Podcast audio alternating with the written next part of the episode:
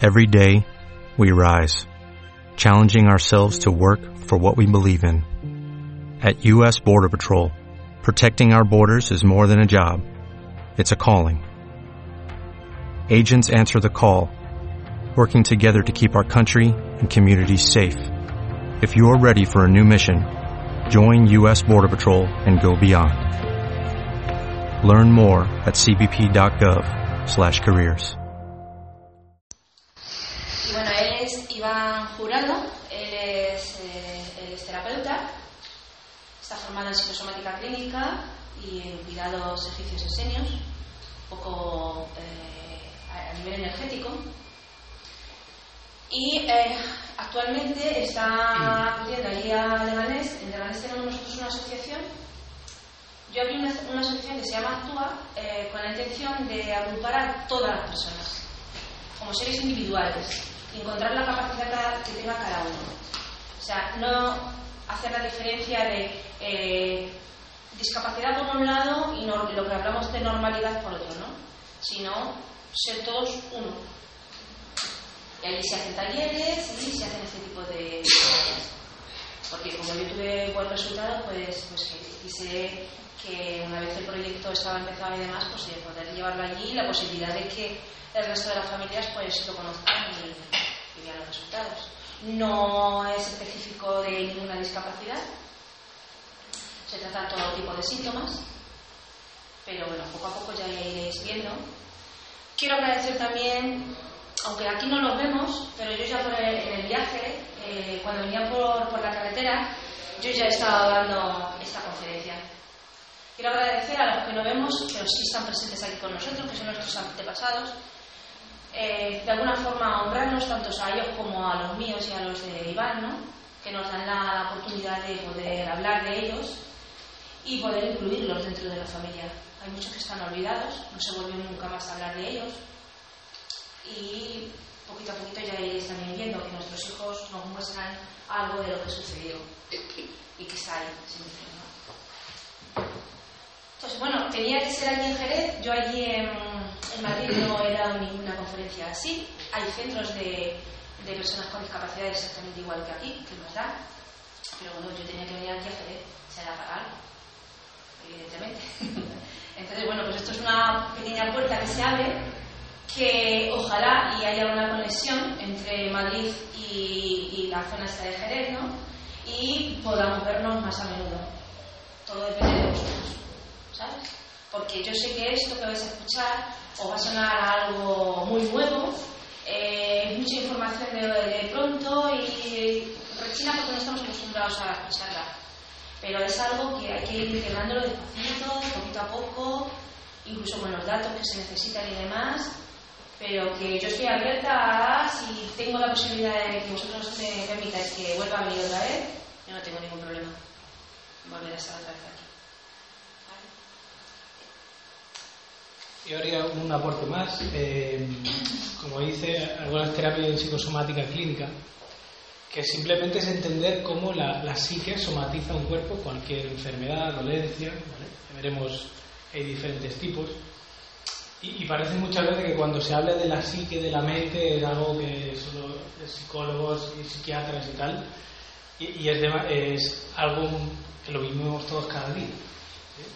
Único que cuando vemos en estos casos más concretos eh, parálisis y tal, siempre hay una lógica para que un niño nazca con esta problemática.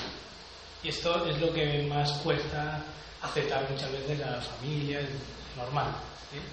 Pero es ver, eh, para la psique es su lógica que sea así. ¿sí? Y veremos con el caso de, Ángel, con Nerea, que cuando se va trabajando esto, el cuerpo responde. Y siempre hemos, y ya en antigüedad, ¿eh? Lafon nos lo han dicho un montón, mente sana, el cuerpo sano. Y es así. Es cuestión de sanar la mente y, y el cuerpo responde. El cuerpo sigue a la mente y no es al revés. Como eh, el sistema nos dice que la mente- el cuerpo vuelve loco porque sí, eh, sea con enfermedades cancerígenas o lo que sea, bueno, simplemente es demasiado mecánico que sea así. Si siempre fuera así, para todo el mundo sería igual. Pero resulta que parece cosas del azar o, o que la vida que no siempre responde el mismo tema, de la misma manera. Por lo tanto, es que tal vez hay algo detrás que ordena que las cosas sean así, aparentemente. ¿Mm? ¿Quieres que te dé una...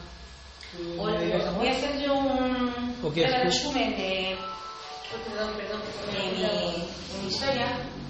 Eh, él es mi marido. José y yo llevábamos ya 10 años casados y no podíamos, de manera natural, no podíamos tener hijos. Y mm, pues estaba ahí la posibilidad, eh, con la medicina tan avanzada, de que pudiera ser a través de una inseminación. Eh, me inseminaron de un donante y apareció Nerea. Nerea, eh, la gestación de Nerea fue de siete meses. Yo no la llegué a sentir nunca, pero bueno, dentro de las pocas ecografías que se hacían entonces, eh, pues a mí no me habían dicho que tuviese nada durante la gestación. Recuerdo que era un viernes, que sería ya diciembre de, 1988, que es cuando nací Nerea, que me hacen una ecografía. Recuerdo que me dijo el técnico que, que tenía una niña. Nosotros queríamos una niña. Y le dije, cuando la vea, me la creeré. Al siguiente martes Nerea. Y todo estaba bien. La ecografía todo estaba bien. Y yo siempre me he preguntado por qué Nerea rompió aguas. Estuve 54 horas con la bolsa de agua rota. Eh, y yo siempre me he preguntado que si Nerea nació inmediatamente a lo mejor ya rompe aguas el sábado, estaría encajada. Como no la pudieron ver en la ecografía, ¿no? Pero bueno, todo esto se va dando porque se tienen que dar, ellos son el medio para que luego después eh, sea el resultado que tiene que ser. Yo tuve, cuando llegué aquí, como llevaba muchísimas horas así en esas condiciones, pues yo le dije que me hicieran una cesárea. Me dijeron que no porque tenía unas contracciones dentro de lo normal. Fue un parto natural, Nerea nació con un kilo y medio, entonces no había como ahora que creo que hay un programa que tiene un contacto con la madre, sino que me la enseñaron y me dijeron, mira, esta es, y se la llevaron. Nerea nació de buen color, o sea, no, mm, aparentemente no, no se veía si se había asfixiado o no. Eh, y nació el día 6 de diciembre y eh, una vez que ya pasaron los días, ella se suponía que nada más estaba allí para engordar. Entonces había un programa de una doctora que había hecho que los niños prematuros llevándolos a casa, los que solamente estaban para engordar, pues que engordaban bastante más que en el hospital.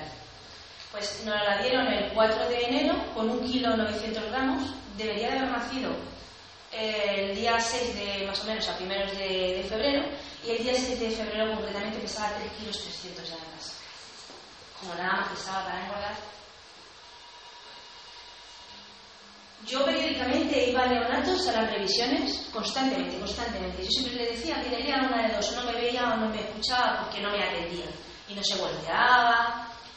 No te preocupes porque no es lo mismo que crezca en el vientre de la madre que que crezca fuera. Bueno, pues está. Cuando ya tiene un año, porque a mí me habían dicho que lo que tenía Nerea era un retraso psicomotor leve, incluso recuperable. Cuando tenía un año, eh, nos derivaron al neurólogo y el neurólogo me preguntó si yo sabía lo que tenía eh, que iba un retraso psicomotor y además que se iba a recuperar. Fue cuando me dijo, me dio la noticia de decirme que Nerea tenía una parálisis cerebral. Tenía su parálisis espástica. Entonces, eh, ya con un anillo desde siempre, bueno, pues, pues los hijos también lo, lo habéis comprobado, ella tenía los puños totalmente cerrados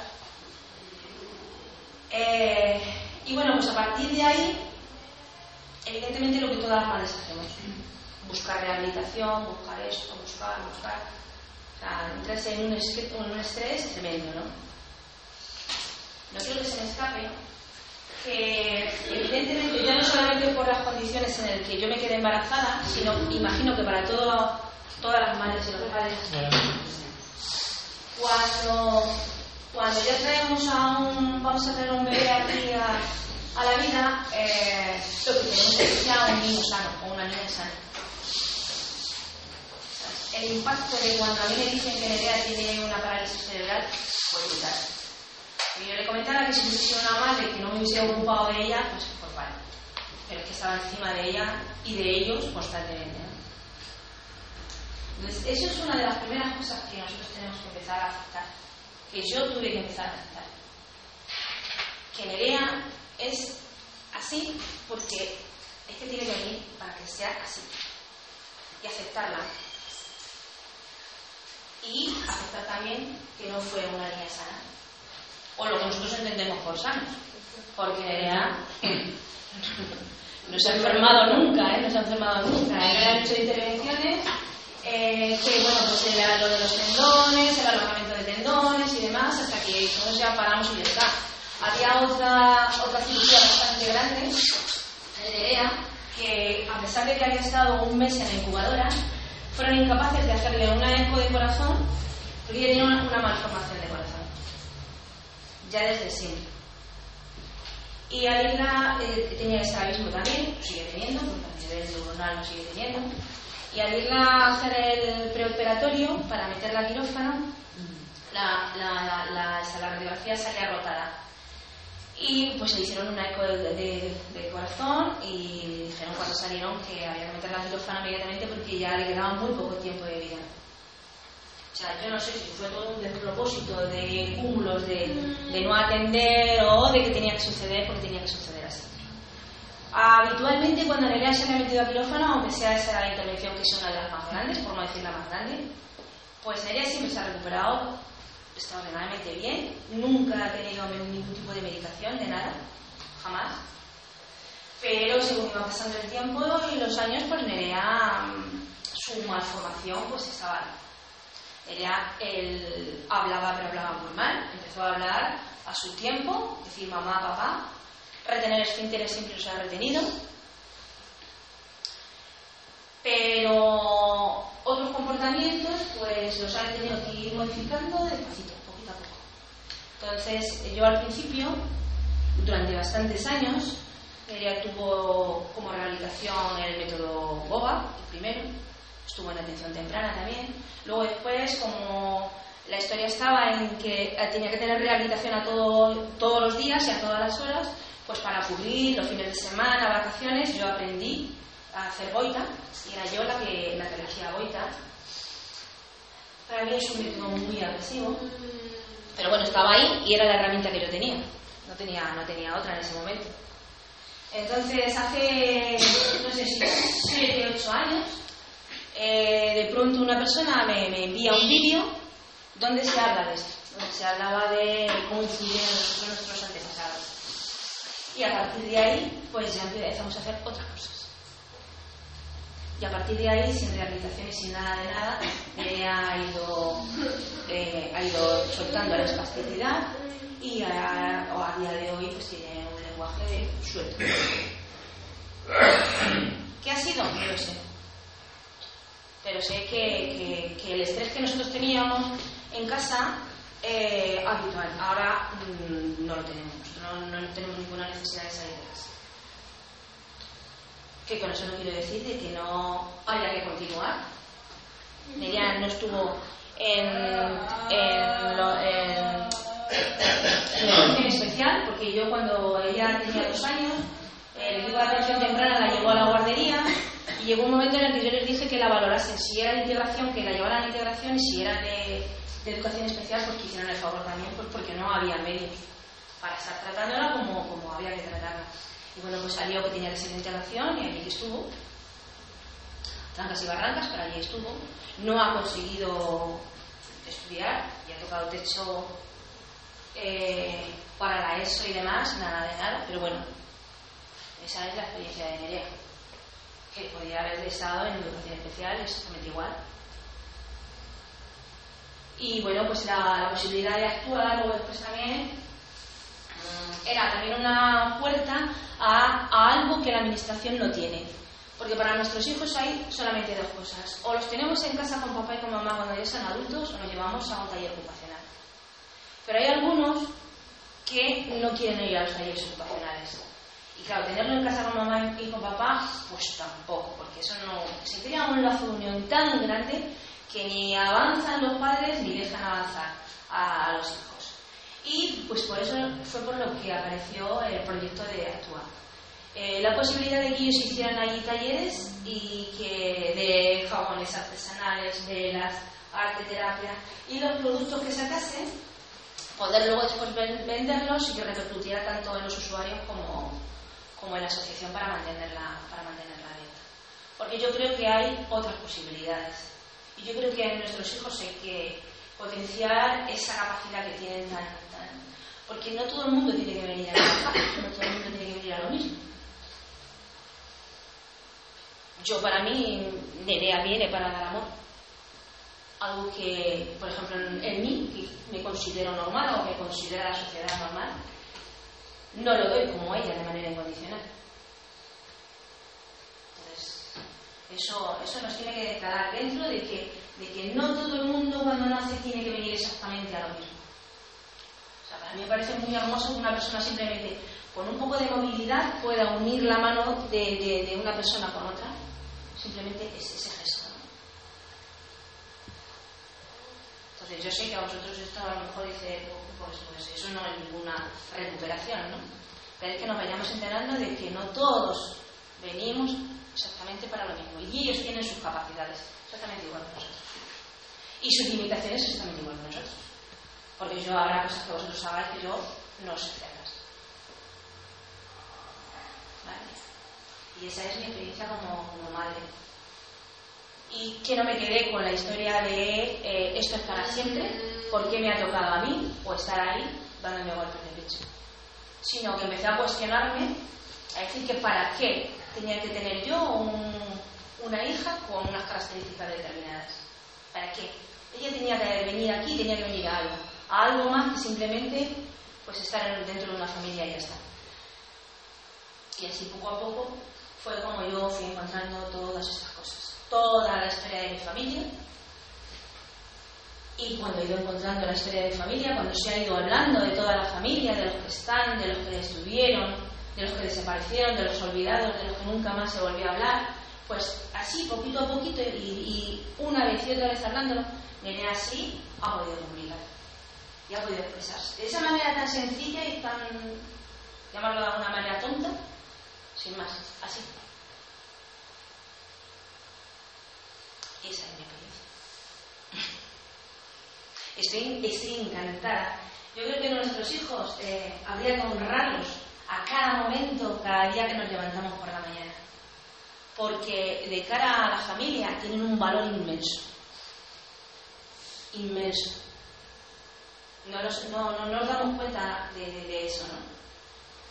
Eh, yo sé que, por ejemplo, eh, eh, yo soy de un pueblo de Extremadura y yo recuerdo que había, yo tenía una amiga cuando era pequeña que recuerdo haber entrado en su casa un día y a, a tener una de estas habitaciones que no tienen ventanas y había una chica joven en una, en una cama que yo la vi que su madre estaba dando un biberón.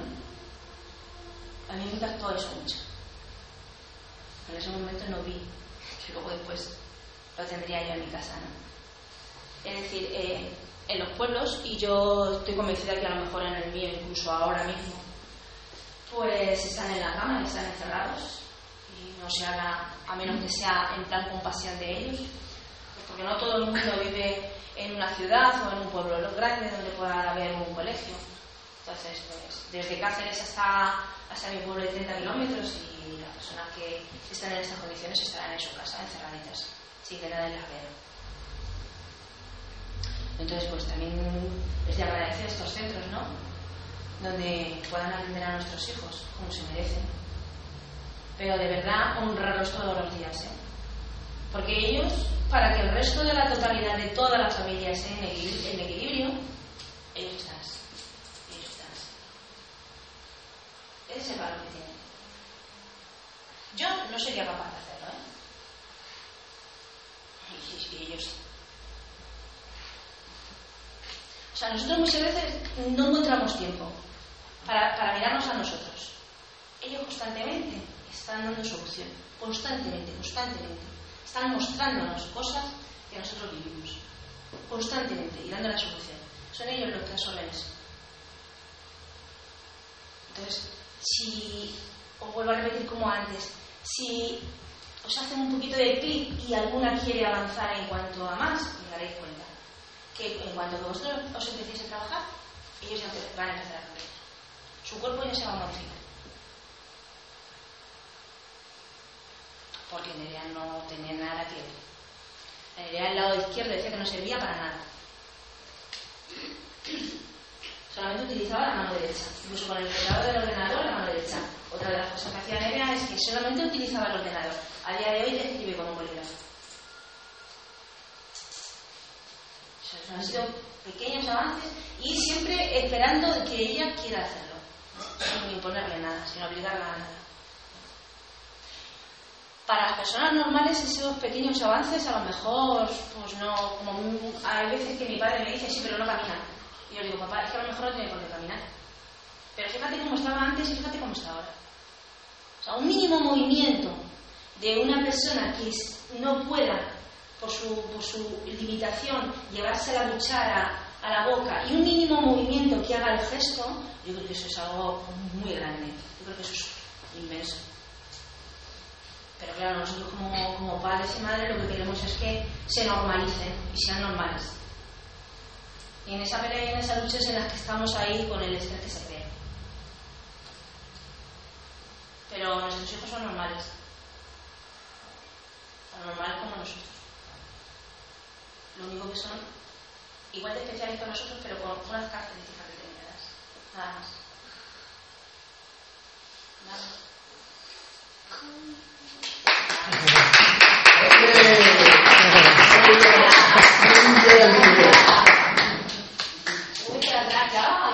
Gracias. Yo mando mal. ¿A que sí? Yo mando mal. Malísimos. Eh, creo que te has saltado dos números. ¿Hasta la siguiente? Vale. Sí. Dame un poco. Bueno, para, para ir adentrando despacito desde el mensaje que traemos, porque es ir despacito, eh, no, mm, no podemos avanzar si no primero no entendemos, eh, cuando hablamos de la mente, hay una parte consciente, que es la que ahora estamos hablando, nos vemos, tal, que es la parte más sensitiva, la que piensa, la que ejecuta órdenes al cerebro, pero en nuestro caso, y ya lo sabemos ya por la ciencia, nos dice que de nuestra mente un 5% como un máximo, un máximo, un máximo, un 10% de consciente. O sea que cuando hay gente que dice, yo he estudiado esto porque a mí me gusta, ya. Sí, digo, pero eso es lo que la conciencia se cree, la que la persona cree. Pero en el inconsciente, ¿te- ¿os molesta la luz de allí? ¿Os veo así un poco? Sí, Así. eso No baja más. ¿no? cierra mano. Pues la, la parte del 95% que es inconsciencia, o sea, es el inconsciente, que no tiene, es que no tiene otra definición que simplemente aquello que no es consciente. Mm, Nadie más ha podido encontrar algo más lógico que eso. Y siempre hace, se hace este símil. La conciencia es como ir con una barquita por, por encima del agua, del mar, y tú dices, uy, qué plácido, qué tranquilo está aquí eh, el mar, y me encuentro hoy un trocito de hielo flotando allí. Pero que si tú lo ves, si pudiéramos ver, en verdad, eh, un iceberg es mucho más grande por abajo, en la profundidad, que en la, en la altura. O sea, aparentemente, todo el mundo eh, tenemos nuestra normalidad, pero es aquí, en el 95% de inconsciencia, donde se guarda toda esta información que hoy queremos traer. ¿Sí? Que es el, que hace y el que ordena que cuando un, un embrión empieza a formarse dentro del útero de la madre es la que le va a dar las órdenes de cómo se tienen que empezar a, a conjugar, cómo se tienen que formar esos eh, órganos, incluso los que no tienen que funcionar bien. ¿Ok? Toda la información de que nos dicen genético, el ADN, todo esto está aquí, en el inconsciente. ¿Vale? Y, y después cada uno, cada uno tiene la parte consciente personal, ¿no? lo que estamos hablando, el inconsciente que cada uno llevamos. El, el problema de, de entender el inconsciente es que la gente que se cree que el inconsciente, como decimos mente, es cabeza, pero es algo más etéreo, pero bueno, ya, ya lo iremos desarrollando un poco, ¿vale? Pero es cuando decimos mente y un inconsciente familiar, que aquí es donde vamos a entrar encajando piezas. Porque eh, está claro, yo pertenezco a una familia, yo soy un individuo dentro de un grupo, dentro de una familia. Es como ser una célula de un grupo de células que eso hará un tejido o hará un órgano. Por lo tanto, en verdad yo soy indivisible de mi familia. El individuo solitario en verdad pertenece a, una, a un grupo que le llamamos familia. Que esta familia tiene un inconsciente familiar. ¿Y qué, qué se, qué se pone o qué se guarda en el inconsciente? Todo aquello que no gusta. ¿sí? Todas aquellas cosas que se silencian, cosas que dan vergüenza, las cosas que antes se escondían como para que nadie las vea. Todo el mundo tiene, eh, como decía Carl Gustav Jung, que veremos algunas frases de él, él decía la sombra, es todo lo que guardo que no, no lo muestro nunca afuera, pero que cada uno sabemos lo que hay dentro de cada uno, ¿sí? como nuestra parte sombría. Eh, si debe añadiendo lo que tú quieres, ¿eh? Es para que necesitamos entender. Y Carl Gustav Jung, un psicólogo, nos decía que todo lo que no es reconocido ¿sí? vuelve en forma de lo que conocemos todo el mundo como destino. ¿Sí? Y, y esa es una frase espectacular y más cuando yo que me dedico día a día a este trabajo, hay muchos casos son eh, brutales, es una espectacular y, y nunca mejor dicho porque como se ha escondido, va, esa parte del inconsciente lo que va a hacer es que viva situaciones, es como si yo ahora os pregunto, ¿a que seguro os ha pasado cosas en vuestra vida que se os repiten constantemente? Y lo único que cambia son los personajes exteriores. ¿sí? Yo tengo un problema con mi madre, eh, vale, pues cuando me busco una novia, probablemente mi inconsciente va a buscar una mujer que tendrá muchos parentescos con mi madre, seguro. Pero es porque yo no tengo resuelto algo con mi madre que es la primera mujer que yo vi en mi vida. ¿Sí? ¿Entendéis un poco? Sí, ¿no? Eh, porque cuando entramos en, en, en, el reino de la mente, el 2 y 2 ya no son 4. 2 y 2 puede ser infinito. ¿Sí? Es, es, el reino de lo, de lo simbólico, lo que, lo que parece ser una cosa y pero en verdad es otra. ¿Sí? Aparentemente, eh, vuestros hijos eh, como decía Ángeles, no están dentro de lo que se considera normalidad, sí, aparentemente, solo aparentemente, porque disponen de todo lo que tenemos todos. ¿Sí? Después ya la normalidad la, la, le pone el sello, bueno, una gente que ha dicho que lo normal es esto, esto y esto. ¿Mm? Otra vez Carl Gustav Jung, esta, esta frase es, es increíble, dice, hasta que lo inconsciente no se haga consciente, el subconsciente, que es otra parte de la psique, seguirá dirigiendo tu vida y tú le vas a llamar destino. Es increíble ¿eh? esta frase. Si, si, hay algo que no entendáis, preguntáis. ¿Podéis preguntar? Pero sin más, ¿vale? Lo que, lo que salía al principio del iceberg, la parte 95%, esta hasta que no la veas por arriba del agua, tú no sabes que existe. Ese es el tema pero que gracias a ese inconsciente podemos vivir dentro de una normalidad a nivel interior. Porque hay gente, pues, podría explicar decenas y decenas de casos de, de gente que, que, te viene por un problema y después resulta que ese no es el problema, es otro. Y, se quedan un poco yo, porque ya ni me acordaba de esto. Claro, no te acordabas gracias a tu inconsciente. Había caso una niña que salió por la tele de que típica niña que, que la raptaron ¿sí? para que, es para, os pongo un ejemplo para que entendáis el inconsciente cómo, cómo nos protege y ella contaba dice yo estaba jugando en un parque con mis amigas dice y veo que se hace, llegó una furgoneta bajó un hombre y me dijo escucha ¿sabes dónde vive la familia tal? Yo era de ese pueblo tendría siete ocho añitos dice sí eh, viven en esas casas de allí y el hombre me dijo ¿me acompañas? dijo ah pues sí la niña todo inocente, subió al coche. Um, se lleva afuera, afuera, afuera, y ya le extrañó.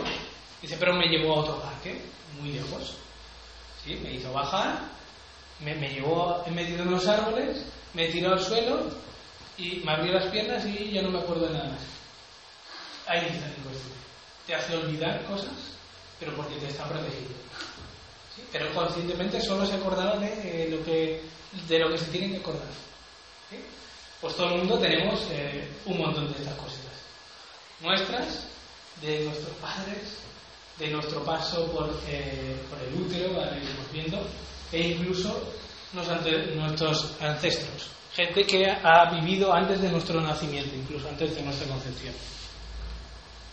Porque como os decía, no me puedo separar yo de mi familia. Hay gente que viene muchas veces a consulta, del cual siente mucha rabia con- contra su familia. Yo digo, da igual, vayas donde vayas, que si te puedes llamar de Júpiter, tu padre, tu padre, tu madre, tu madre, y toda tu familia es tu familia igual. Eres indivisible. Y eh, los hijos, también veremos más adelante, damos la solución a los conflictos de los padres no hechos. Quiero avanzar despacito, para que necesitamos sentar bases, porque aquí donde se juega todo es del inconsciente al consciente. Porque el, co- el consciente de, unos padres que tienen que nace un hijo con, problemas, sobre todo es injusto, y se pregunta, ¿por qué a mí? ¿No? Que se lo habríais preguntado, ¿por qué a mí? Mucha rabia, injusticia, tri- tristeza, no sé, cada uno habrá vivido su, propio calvario dentro del proceso. ¿no? Es que el consciente no puede entender para qué sirve eso, pero el inconsciente es neutral, no, no, no hay valores en el inconsciente de lo que es bueno o malo según, nuestra, según nuestras creencias. Porque para lo que es bueno en nuestra sociedad nos vamos a África y es todo lo contrario. Nos vamos a, China y es completamente diferente los valores. Por tanto, el inconsciente es neutral. Tengo una inf- información con un ordenador y yo la ejecuto. Yo no, yo no planteo si esto está bien, está mal. Tengo una información, le doy play y corre la cinta. ¿Sí? Por eso él decía que hasta que el inconsciente no sube la conciencia, hasta que tú no sepas para qué es eso, eh, el subconsciente, otra parte de la psique entre el consciente y el inconsciente, dirigirá tu vida. Te encontrarás situaciones, o gente me dice, ¿por qué siempre me encuentro el, el hombre, siempre eh, hombres casados que nunca pueden encontrar pareja? ¿Sí? El inconsciente le está guiando buscar inconscientemente personas o hombres que siempre están casados. Y ella no puede encontrar un hombre normal. ¿Sí? O, podría haber muchos casos, ¿eh? Conflictos de pareja, cosas que siempre se me repiten en mi vida. Quiere decir, allí hay algo que te está diciendo, mira. El problema es que nos han enseñado que la realidad es desde aquí, desde los ojos, hacia afuera. Y esa es la ilusión. ¿Sí?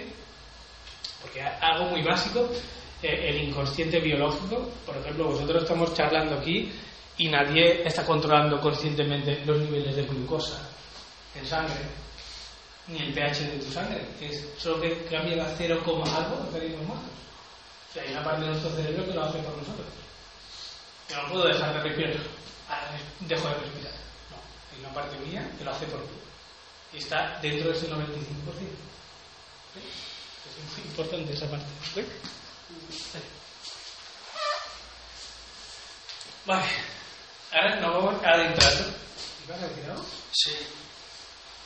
El, el inconsciente no, no existe. Sí. No, ¿Cuál era el...?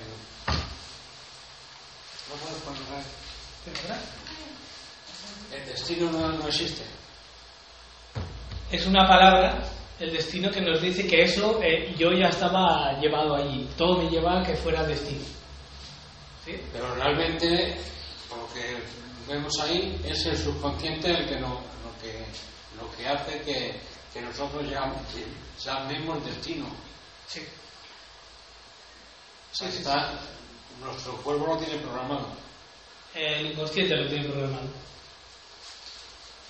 Porque después cada uno tenemos un inconsciente, pero también hay un inconsciente de Andalucía, que no tiene que ver con el inconsciente de Cataluña, ni el de Baleares, ni, ni de los de Galicia. Y después uno como Europa, que no tiene nada que ver con África, ni con Asia.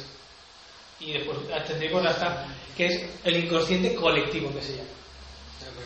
Yo lo digo porque como eh, vemos tantas informaciones y tanto que el destino pues lo- se da por mucho, eh, o sea, lo dan por como, como normal.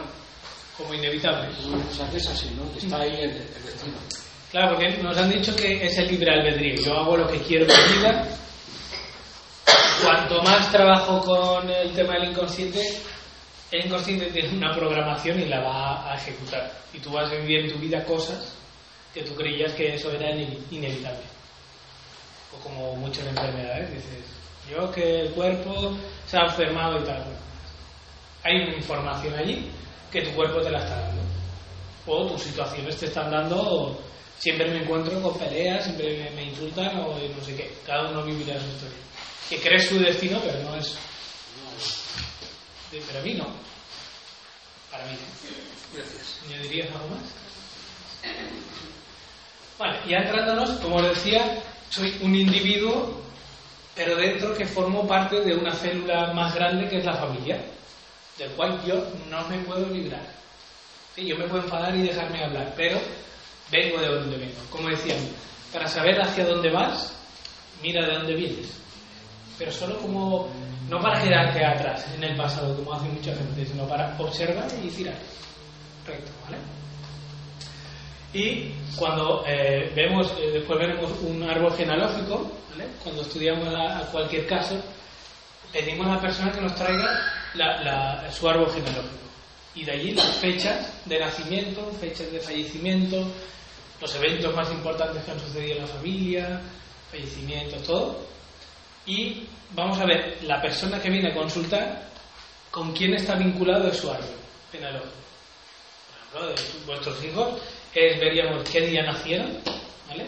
Y desde allí, pues hay una fecha de concepción que ahora veremos, una fecha de nacimiento, etcétera, y esto nos va a vincular con diferentes ancestros. ¿sí? Esto es un paso muy acelerado de otros tipos de terapias o psicoterapias, como el psicoanálisis, que muchas veces pues, se, basa mucho en la palabra, porque el inconsciente utiliza palabras entre las palabras que tú querías decir. Ahora háblame qué te sucedió con papá, con mamá. Y, con la fecha vamos muy rápido. Mira, con tu fecha de nacimiento yo sé que tú eres doble del abuelo. ¿Qué le ocurrió al abuelo? Y vamos a tiro 8. No voy a buscar el abuelo, ni el primo, ni el tío. Es el abuelo. ¿Sí? Porque la fecha de nacimiento es algo que tú no te puedes inventar. Yo nací un día. Y ya está. ¿Esa duplicidad mm, se da solo en la fecha o cuando tú tienes un parentesco con el que eres doble, hay más circunstancias? Aquí, la- las, tengo, la- las he pu- puesto mm, la gran Sí, mayoría. pero mm, yo puedo tener, no sé, está vinculada con mi abuela por la fecha y por la por el nombre está vinculada a una tía Sí. y por el Sí. y tener varios vínculos. Sí. ¿O tienes un doble No, no. con el que te va No, no? Hay varios. vale. Sí, sí, sí, sí. Vale, vale. Por eso es, eh, una es por nuestra fecha de nacimiento, qué día naciste, la fecha de concepción, el primer día que ingresas dentro de la uno, la fecha de fallecimiento con otro ancestro. El día que el, el abuelo falleció era el día de mi cumpleaños. Y mucha gente le sucede, ¿no? Pues allí se vincula por tener el mismo nombre. Esto muchas veces ha resuelto casos, es el santo. La, la onomastia muchas veces es muy importante, aunque no le demos sentido. Pero santoral es es un nombre. ¿Qué, qué diferencia hay? Por ejemplo, yo me llamo Iván, pero mi santoral es San Juan, que es el 24 de junio. Y yo nací el 1 de, el 1 de marzo. Tendría dos fechas. Entonces ahí tienes que haber, encontrar el vínculo. ¿Quién nació Sí lo hay, ¿eh? Sí en hay. mi, en mi santo? O incluso el, el santo del día en el que, en el, en el que nace. También tiene que ver. Porque hay veces que, que se oculta. Se oculta a través, de, a través del santoral. Se oculta a la persona con la que voy a traer más vínculos.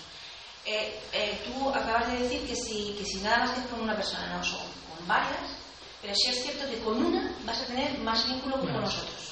Porque a lo mejor es por el parecido físico, eh, pues porque tu inicial empieza por, eh, exactamente igual con el- el- tu nombre que el de esa, esa persona, ese familiar o ancestro. ¿Sabes? La fecha de concepción. Mm. Entonces, con el que más, ese es el que, con el que. Y después, bueno, hay otro punto que es la línea vida, son seis meses desde tu fecha de nacimiento, y el punto Y de nueve meses desde tu fecha de nacimiento, como si fuera una gestación más. Bueno, esto ya es un poco más técnico, pero para que veáis que podemos vincular también trabajo lo mismo que trabajó mi tío, o mi abuelo, o quien fuera. Hobbies, parentescos, lo mismo me decían, ¿te pareces a tu abuelo? Y cuando empecé a estudiar esto, yo soy doble del abuelo, por fecha de nacimiento. Mi abuela siempre me dice, es que eres igual, igual, igual, me recuerdas tanto a él y dije, normal. ¿Ves? Pero inconsciente mi abuela me decía, no sé por qué, cuando me ve a mí, a diferencia de otros eh, nietos suyos, es espectacular la- el afecto que me tiene. Y mirando la ficha digo, es verdad, es el doble de mi abuelo. O no, o no solamente eso. Yo, por ejemplo, estoy vinculada a un hermano de mi madre que falleció cuando tenía 12 meses y eh, falleció porque no se le suministró un medicamento a tiempo. Cuando yo tuve 12 años, yo me iría a trabajar a una farmacia. Entonces, eso es una reparación. El remedio que él no tuvo, yo lo estoy reparando. 12 meses, 12 años. Él se llamaba Manuel, mi primer nombre es María. O sea, hay muchos vínculos, puede haber muchos vínculos. Luego también se da, con, por ejemplo, con este antepasado mío, que el niño falleció a las 8 de la tarde, yo nací a las 8 de la tarde. O sea, es, luego ya es, es buscar la historia de él. ¿Vale? Sí, por eso os decía que, que el inconsciente es muy simbólico. Los números y las letrecitas le encantan. Y solo para haceros un- un- un- una idea, nuestro consciente va, va a 50 bits, que se llama, de información. ¿eh? Pues el inconsciente va un millón de veces más rápido que tu consciente. O sea, lo que tú crees que cuando tú vas a coger el vaso, tu inconsciente ya lo ha hecho ayer, no menos, si fuera comparable. No, no se encuentra el consciente y el inconsciente. Pero sí que sabemos que por estas cosas, por palabras que dice, sucesos así que se repiten. Mm, había un caso de, una niña que, que entró eh, en ataques psicóticos a 7 años, la vida normal, y a los 7 años empieza a tener ataques psicóticos. ¿eh? Y justo a los 7 años buscamos que quién había muerto, qué había pasado, si había alguien con 7 años que falleciera. Evidentemente había eso. Y es que ella estaba conectada con esa niña que murió eh, a nivel ancestral. Y ese ataque psicótico tenía que ver con ese fallecimiento. Y trabajando esto, pues lo- los efectos ya son mucho menores. ¿Eh? Se despiertan memorias, le decimos, para ir moviendo. ¿Eh? O hay gente que me dice, yo me casé con 23 años igual que mi madre. O me separé con 48 igual que mi madre. Tuve mi primer hijo a los 17 igual que mi madre. O que mi abuela, igual. Son eventos que se repiten en diferentes generaciones. Mucho, mucho, ¿Cómo? mucho repite. Yo no- Muchos se repiten. Sí, muchos se repiten, sí. Mucho. Sí, muchas cosas se repiten. Mm. Vale. Después, otra cosa que, que está bien que miréis, eso, el, el rango de hermandad es el número de hijos que pertenecemos. Por ejemplo, yo puedo ser el hijo número uno, o dos, o tres, ¿sí? dentro de mi familia, pero en la clínica, en los casos, no- nos han hecho llegar a la conclusión de que los hijos que son el número uno, el cuatro, el siete y el diez, si hay tantos hijos, llevan la misma memoria. Igual que los dos, el cinco, el ocho, el igual que el hijo número 3, el hijo número 6, el 9, el 12, si lo hubiera, llevan la misma información. De hecho, puedo poner un ejemplo, es mi, mi, mi cuñada, eh, eh, la hija número 1 hace un cáncer de tiroides. Y la hija número 4, al mismo tiempo, hace un cáncer, que en verdad el primer conflicto es de tiroides, pero hace en los ganglios nobles del cuello. ¿Eh? Los, dos tienen, dos tienen un cáncer muy parecido porque tienen la misma información. ¿Sí? Para eso no sirve saber qué número de hijo eres. Es algo que tengo muy cercano. Y así es como se puede, porque muchas veces, ¿y por qué todos a la vez? Claro, su madre me decía, "Ostras, ¿por qué todos ahora a la vez mis dos hijas se ponen enfermas? Claro, y son seis, son seis. Son seis hijos y estos dos a la vez, cuestión de días, ¿no? de semanas, les detectan a todos un cáncer. ¿Ves? Esa repetición es muy importante. Y si no lo viéramos desde ahí, no se podría entender. Aparte de las fechas, de estas dos son dobles, bueno, en fin. ¿Vale?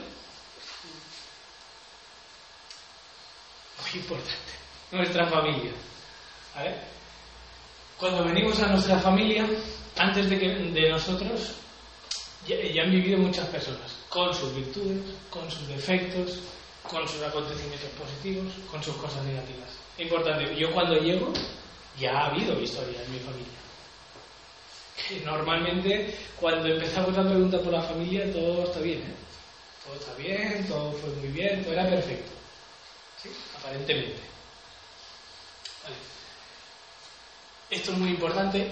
En nuestra familia hay unas normas, hay unas creencias, hay unos valores que si hubiéramos nacido en otra familia y en otro lugar sería completamente diferente, ¿no? Eso es claro, ¿no? Súper claro. ¿Vale? Ya veremos por qué, por qué pongo esto. Y para permanecer dentro de nuestra familia, se nos propone respetar estas directrices, estos valores, estas creencias, lo que para nuestra familia es importante, tanto a nivel consciente como a nivel consciente. Puede ser que tú las, las acates diciendo, sí, mi padre no me permite esto, esto, esto, y otras es que tú te dediques a cosas sin saber que te lo ha pedido tu familia, la parte inconsciente. Podemos ver con el trabajo con otras. Y de, y de, esas normas se conocen como fidelidad familiar inconsciente. Es, yo honro de esa manera a mi familia, porque no me puedo salir de, del regalo. Permitidme que os diga esa palabra así rara. ¿Sí? Porque está inscrito en nuestro tronconcéfalo, en una parte biológica nuestra muy ancestral, de que pertenecer a la familia, es que estoy seguro. ¿No? Por ejemplo, eso le pasa a mucha gente que tiene que emigrar cuando salen fuera de su núcleo de donde estaban, ya como que de entrada todo es hostil, porque no estoy apoyado por nadie. ¿Sí? A ver, hoy en día está pasando con el tema de la crisis. La gente que tenía su vida montada, su trabajo, no sé qué, tienes que dejarlo todo para volver a casa con mamá. Y allí estoy seguro. Pero, ¿y los que no tienen eso? ¿Sí? Por eso que es importante que, que, que veamos nuestra familia. Vamos diciendo más cosas. Vale, esto es un poco lo que os había dicho, que nuestro cerebro tiene grabado a nivel ancestral que pertenecer al grupo, al grupo, a la familia, al clan, es sinónimo de seguridad. Si estoy dentro de mi familia, yo estoy seguro. ¿Sí? Y por lo tanto, nos importa mucho lo que opinen los demás de nosotros y en especial la familia, porque si me rechazan, siento como que estoy en peligro. Hay gente que, como, digo siempre, seguro que vosotros nos ha pasado, seguro. Pero hay gente que hace cosas para agradar a su madre o a sus padres, cuando tal vez le hubiera gustado estudiar otra cosa. ¿Sí? O porque tiene salida laboral. Esta es, para mí esa es tontería. La cual la familia depende de lo cerrada o abierta que sea de mente, pues cada, cada cosa está muy marcada. ¿eh? O las castas, que antes tal vez era más acentuado esto. Una persona con dinero, una hija o un hijo con dinero, jamás se podía casar con una que no tuviera dinero. Si no, rechazada. O antes, eh, tener un hijo fuera del matrimonio era lo peor que podías darle a tu familia. Te echaban a patada. ¿Mm? Y también tenemos muy grabado, muy interiorizado que soledad nivel de cerebro estoy hablando, a nivel biológico, es igual a estar muerto. Esto pasa en la naturaleza. Los animales que están solos ya saben que hay pocas posibilidades de vivir, porque hay demasiados depredadores. Único que vivir en una sociedad donde el confort y tal, más o menos, todos lo tenemos, más o menos, lo tenemos resuelto. No hay un enemigo cual a mí me pueda cazar. Y aquí también tenemos que tener en cuenta que mmm, hace unos años eh, nuestros, nuestros antepasados podrían haber estado solos. Estoy hablando en la época de la guerra, incluso en, en los primeros años de vida. ¿sabes? Que un niño a lo mejor se queda huérfano de, papá, de, de padre y de madre y su familia no le recoge. ¿Vale? y de ahí van a venir luego con nuestros. De hecho, este, este conflicto de soledad o de estar en inseguridad es el conflicto del sobrepeso. La gente que tiene mucho sobrepeso tiene es, esa parte, es que se sienten solos. Y eso también. Vale, hay veces que la familia está muy desestructurada o pervertida incluso por hechos que atacan contra las propias normas del clan, como los incestos, violaciones o cualquier hecho que vulnere directamente a alguien dentro del clan. Y se ve cada día en la tele animaladas, o sea, que dices, las películas se quedan hasta cortas muchas veces, y dentro de la familia, ya no hace falta, y sobre todo los silencios. Te digo, tendría caso ni caso por deciros como dentro de la familia me ha abusado mi tío, mi abuelo, quien sea, y yo tengo que callar. Ha hecho mi madre, cual yo soy doble de su padre. Mi abuelo violó a mi madre de los 8 a los 14 años y ella tuvo que callar toda su vida. Hasta que, vais otro ejemplo, pero no con menos intensidad, yo nazco con estos dedos torcidos, ¿sí? Con estos. Y este dedo tiene que ver con lo de los secretos, cosas que no podemos decir. Estuve tres años, tres años preguntándole a mi madre para que me dijera el secreto, hasta que lo encontré yo y no tuvo más opción que decir, te voy a contar una cosa que nunca he dicho, hija. Llorando, evidentemente, porque para ella era muy importante lo que me iba a decir. ¿Sí? Pero ves, yo nazco con esta malformación. Es como que le diré a los otros inconscientes, que es el lenguaje inconsciente, de que yo soy portador de un secreto. Y eso que me ha llevado a tener relaciones con mujeres donde esa parte sexual para mí era sucia, pero no entendía por qué. ¿Mm? Mi inconsciente llevaba esa información. Yo cuando estaba con las chicas decía, pero ¿cómo, puede ser? En principio lo que más nos gusta, lo que era placer para mí era todo lo contrario. Hasta que se resolvió secreto. ¿Sabes? Hasta que no lo hice consciente, "Ostras, ahora entendí, pum, pum, pum, pum", y vi que todas mis parejas eran dobles y tenían relación con mi madre, no sé qué, y con el abuelo, como que se desmontó todo, hubo una liberación interior mía, pues yo ahora el tema pareja ya no tengo ningún problema. Un caso así, pero bueno, ya que va, para que entendáis. Pues fue tres años, ¿eh? Porque hay el secreto este, el- en mi, mi, mi- en mi familia quiere decir que el padre, el abuelo, abusó de su hija. Eso quiere decir que ya la familia está pervertida. O sea, se ha pasado una línea que no se tiene que rebasar. Porque no está bien lo que es. "Eh, eso es incesto. Porque podías haber dejado preñada a tu hija y de allí que sale. Familias reales no es lo que sucede, ¿no? Vale. Por lo tanto, pertenecemos a una familia donde hay su propia idiosincrasia, sus propias creencias, sus valores, lo que sí, lo que no. Pero también, como os he dicho, llevo, llevamos las memorias de nuestra familia. ¿Vale? Dice, podemos tener memorias de fallecimientos prematuros, niños que mueren al nacer, que se mueren dentro del útero, ahogados por el cordón umbilical, por haber tragado el líquido amniótico, todas estas cosas, y más antes, sobre todo más, como más atrás vamos, era más común que fallecieran niños por diferentes circunstancias. Hoy en día se, como que se puede resolver antes. ¿no? Pero imaginaros, en el último caso creo que había un problema de cervicales, ¿sí? de cervicales, y eh, con una técnica terapéutica, con hipnosis, la llevo al momento de su nacimiento y es donde ella nació con el cordón umbilical, atacaba aquí en el cuello.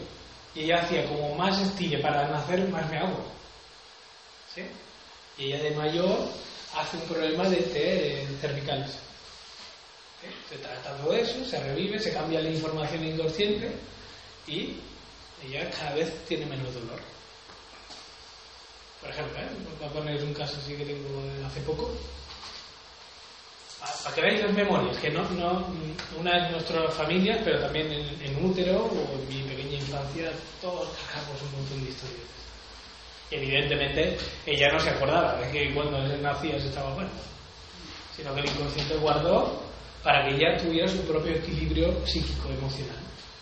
Pero se daba, se daba cuenta que cuando ella era la hora de expresar delante de la gente y tal, le daba como miedo.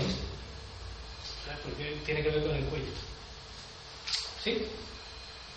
Si veis que algo muy estrambótico, preguntarlo, ¿eh? Memorias de fallecimiento también de niños, jóvenes o adultos jóvenes, por muertes repentinas, accidentes de todo tipo, de tráfico, eh, recuerdo un compañero que trabajaba conmigo, que después estudiando esto, eh, de estas cosas que vas recordando, él nació justo, justo, justo, justo, el mismo día, un año después, de que su hermana nació y, y la matrona se le escapó al niño y pum, cayó al suelo y la mató. Y él eh, tenía fobia social, eh, tenía eh, bipolaridad extrema y no sabía por qué, pero odiaba a los médicos con todas sus ganas. De hecho, como para como estaba contra los de los médicos se dejaba la medicación, le daba el siropo y, y tenía unos ataques brutales. Muchas veces pienso en él y digo, wow, cómo a él se despertó esa memoria. Porque él tenía una gran culpabilidad de porque yo estoy vivo, eh, mi hermana tuvo que morir. Pero no lo sabe, no soy consciente. ¿Eh? Pobrecito, Pobrecito. Claro, son cosas que suceden.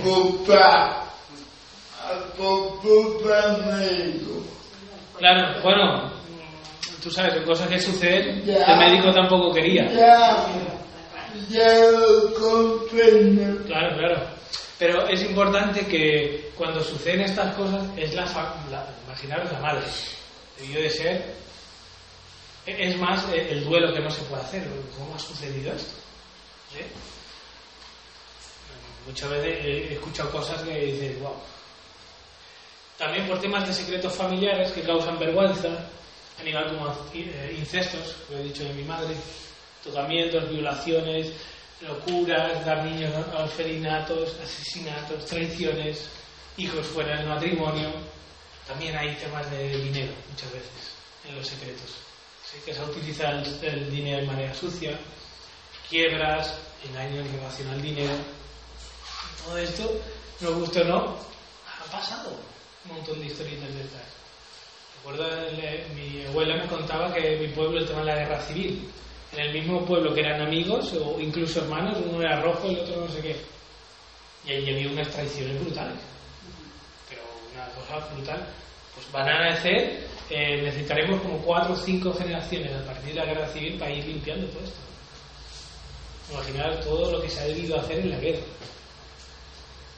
De todo esto, mínimo.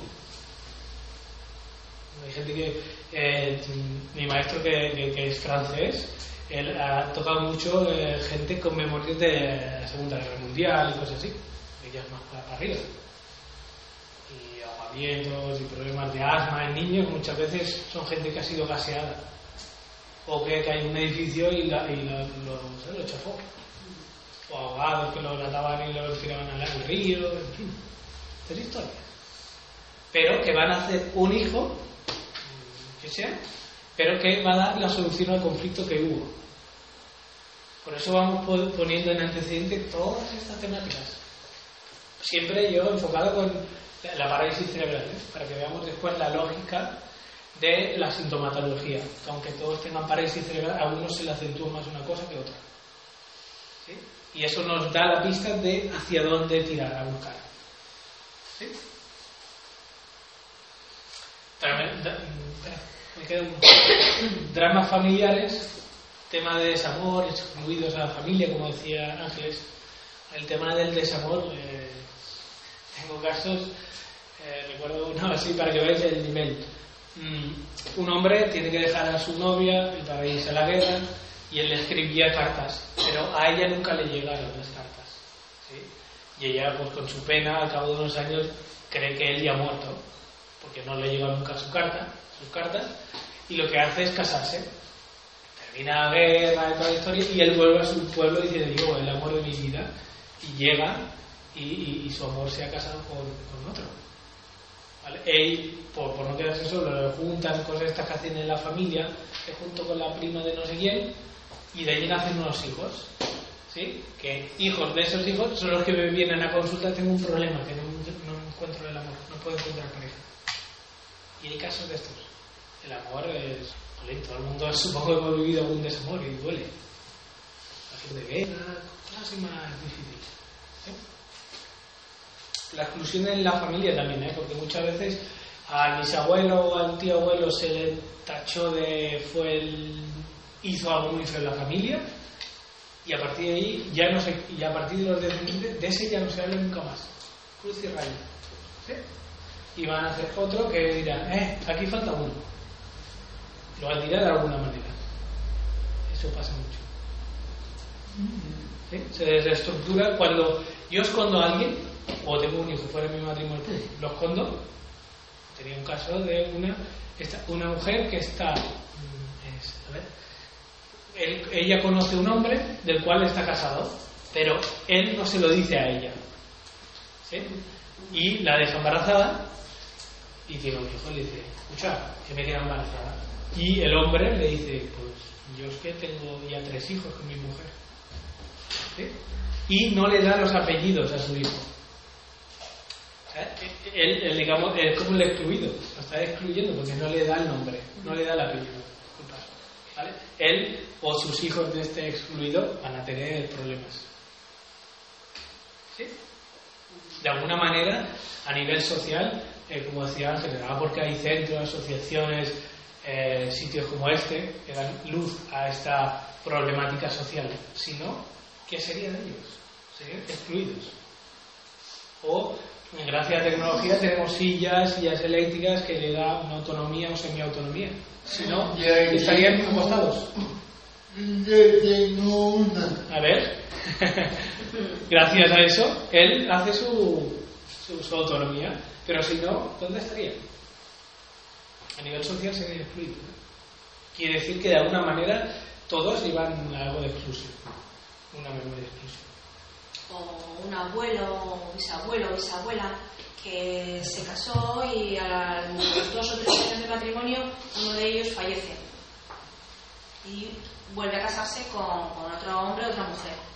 De ese primero que ha fallecido ya no se vuelve a hablar, ya se lo olvida, ya no forma parte de mi familia.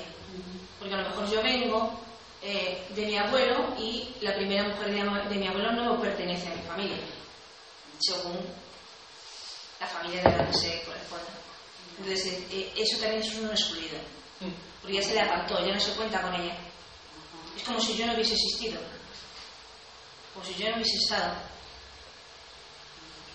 O niños, niños que, que fallecieron hace un montón de años y no se volvió nunca más a hablar de ellos.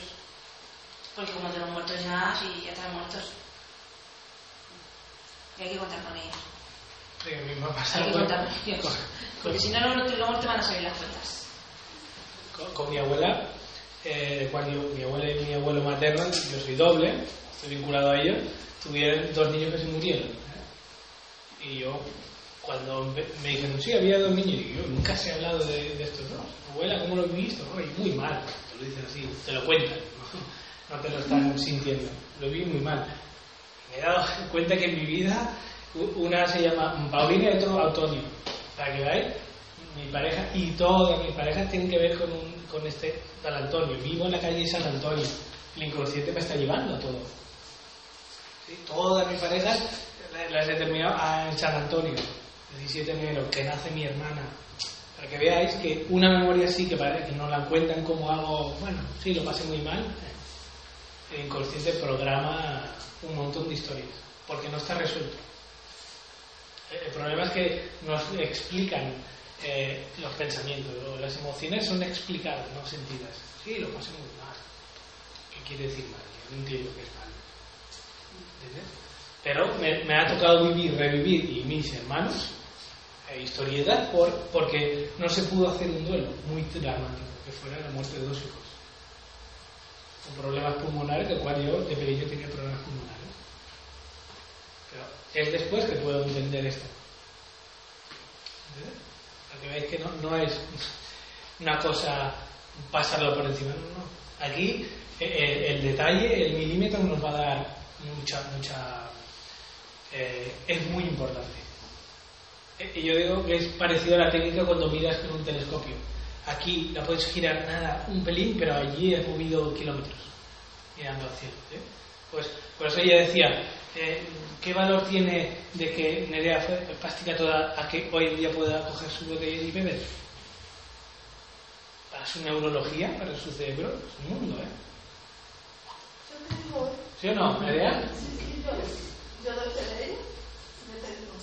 Cada, cada pequeño movimiento que hago para mí es eh, un gran movimiento. Y he hecho bastantes pequeños movimientos, pero para mí son grandes movimientos. Claro. ¿Es así? Demonios. es muy bonito, es muy bonito. Vale, otra, otra gran eh, dossier de la vida de, de cualquiera de nosotros lo que conocemos el proyecto sentido gestacional, que es qué ocurrió cuando estamos en el vientre mamá.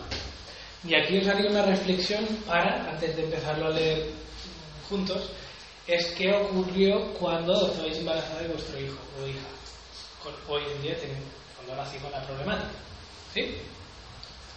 Es, ¿qué ocurrió, si ocurrió algo durante la gestación de vuestro hijo o hija? Algún hecho, estamos hablando cosas potentes, ¿eh? Es para que vayáis, si vuestro inconsciente ya va cogiendo esa información. ¿Hubo algún hecho impactante antes de la concepción? ¿Sí?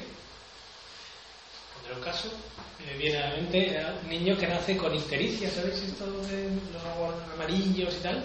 Tiene que ver con la vesícula biliar y, y la palabra clave de vesícula biliar injusticia, rabia y rencor. ¿no? Como el niño ha nacido así, al padre se le pregunta qué habéis vivido durante el embarazo o justo antes de ser concebido este niño, que sea muy, habéis vivido mucha injusticia, mucho rencor. Y eh, era una familia donde eh, el padre tenía una empresa de obras públicas, del cual trabajaba por un gobierno, y eh, donde él cobraba de subvenciones y estas cosas. Y él se enfrascó en una gran obra donde era millonaria esa obra y donde le daría mucha rentabilidad.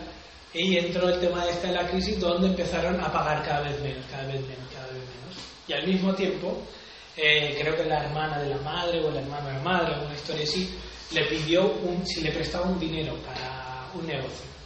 Y él dijo, bueno, mi mujer ya está embarazada, eh, pero me lo tendrás que devolver pronto porque en nueve meses van a hacer.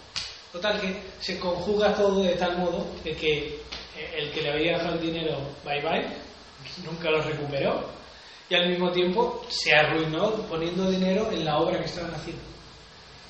Y él vivía tal impotencia y tanta rabia contra un magnate como puede ser un país, un gobierno, el cual ya puedes llorar, que si no hay, si no hay dinero, ya puedes decir lo que tú quieras. Y él lo vivió con esa rabia, la madre, decir, es que nos estamos arruinando, pero no porque no nos estemos arruinando, sino porque nosotros no vamos a pagar y mi hermano, mi primo, no sé quién era, no me, ha no me está devolviendo el dinero que yo le he dejado. ¿Sí? El trabajo fue con los padres de descargar esa rabia, esa ira, esa injusticia, esa mala sangre, ese veneno que se acaba por la boca. Y es, tú empiezas a tratar así, y como era un bebé, un niño muy pequeñito, se cura muy rápido. Hacen lo que decimos una incorporación emocional. El conflicto vivido en la familia lo absorbe yo. ¿Sí? Y así es como se cura el niño muy rápido. No tratando al niño. El niño, el niño solo recibe esa información. Es lo, es lo bueno de trabajar desde este modo. Sobre todo con bebés o niños. ¿Sí? O, ocurre mucho con los bebés recién nacidos, ¿no? También no normal, dermatitis atópica de estas, ¿no? Y, y eh, el conflicto es de separación, de falta de contacto con mi pareja, pero si lo está demostrando el niño recién nacido, le compraban cremas muy caras de estas, pero no mejoraba la piel. Y a los padres le cuento, es un conflicto de separación, de falta de contacto entre los padres, etcétera, etcétera.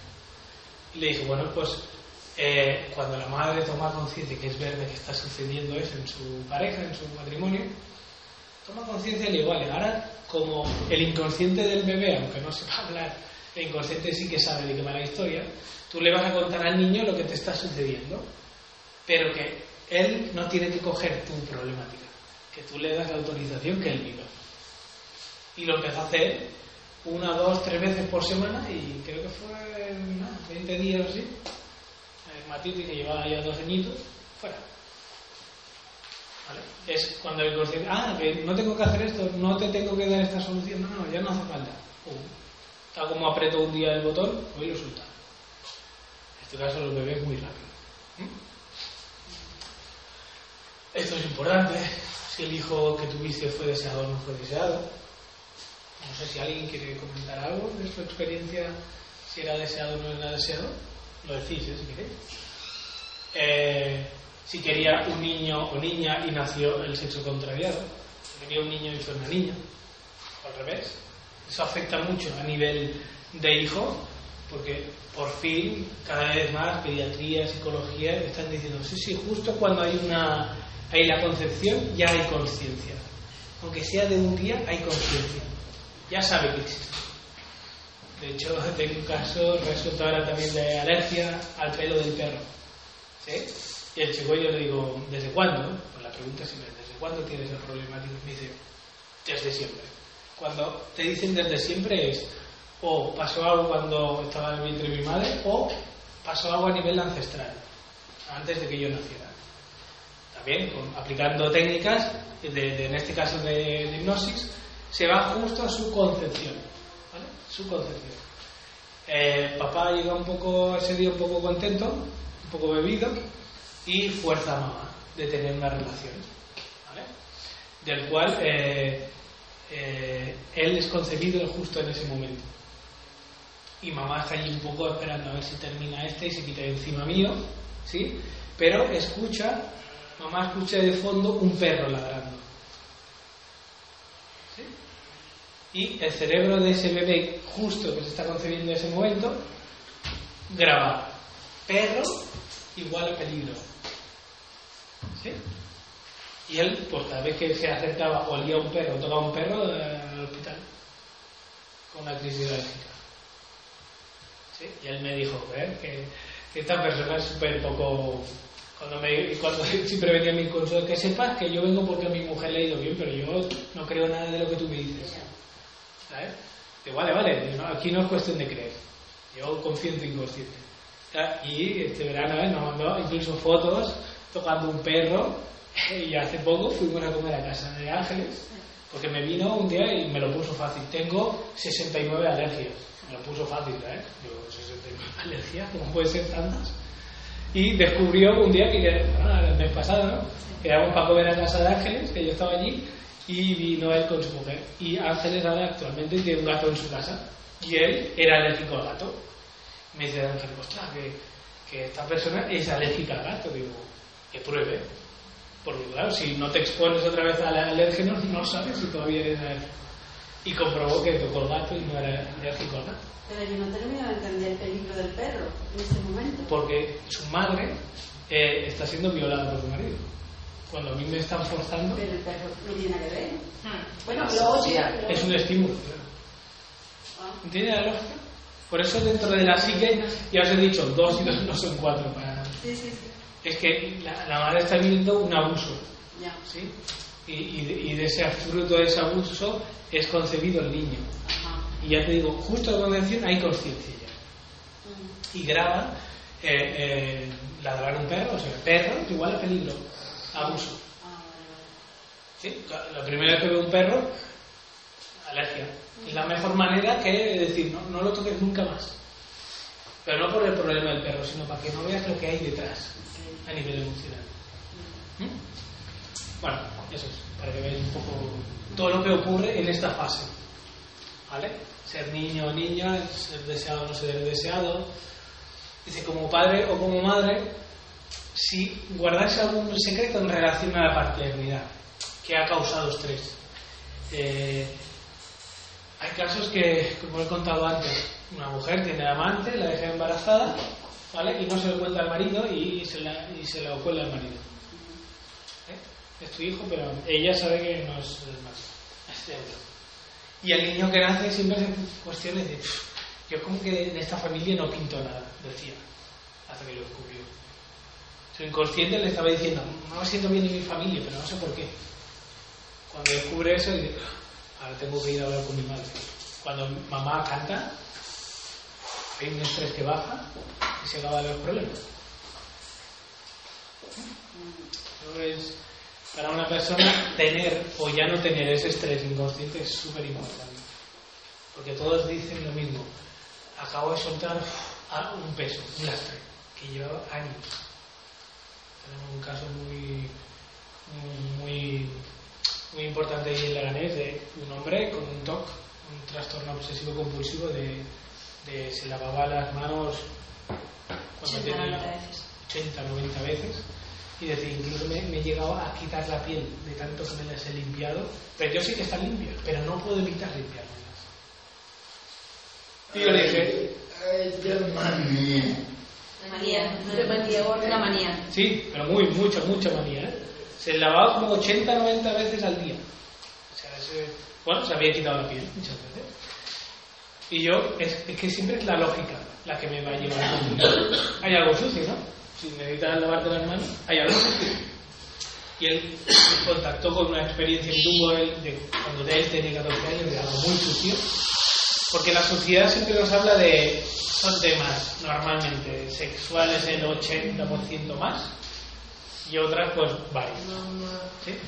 El contacto con una culpabilidad suya de un tema relacionado con la sexualidad, lo soltó ese día, o parte de ese este lo soltó, ¿eh? y acabó dos días. El- la mejoría de varios toques que tenía, uno del 50 y otro del 75%. Le llevó 20 años en psiquiatría. Y su, y su hermana es médica oftalmóloga. ¿Mm? Y no me importa te laves o hay gente que tiene, ¿sabes? Que tiene que ir por, no puede tocar, ¿sabes? Que hacen cosas de estas raras, que mm, tengo que eh, dar como tres pasos para adelante, dos para atrás, antes de entrar a una puerta tengo que entrar tres veces o abrirla tres veces antes de yo entrar, detox hay un montón. ¿Vale? Pues todo esto, eh, el síntoma nos da la pista del conflicto. ¿Mm? Eh, también muy importante, ¿quién, ¿quién puso el nombre a vuestro hijo? ¿Lo pusisteis vosotros, vuestra suegra, vuestra madre, vuestro marido? ¿Lo pusisteis por eh, recordar a alguien? Eh, imaginaros que te han puesto el mismo nombre que tu bisabuela. Eh, ya sabemos que hay algo con la bisabuela. ¿Mm? Eso es muy importante. ¿eh? Sí. Yo, mi abuelo, Sí. mi abuelo. ¿Tú, te llamas como tu bisabuelo? ¿Sí? Mira, nos da la pista. Yo sé que en su caso, eh, ¿qué ocurre el bisabuelo? Como primera pista, ¿eh? Solo de nombre. ¿ves? Eh, genial. El nombre, pum, bisabuelo. ¿Qué ha ocurrido? Bisabuelo.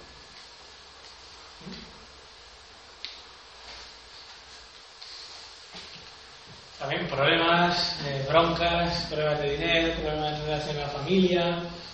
eh, si cuando estabas em- embarazada hubo alguna enfermedad de alguien cercano o una muerte durante el embarazo. Recuerdo eh, un persona que me vino por un tema depresivo, dice yo soy depresiva desde siempre, desde que yo lo recuerdo. Y, en ese caso era que cuando mamá estaba embarazada de ella, eh, murió su padre de la madre, o sea, su abuelo de la niña.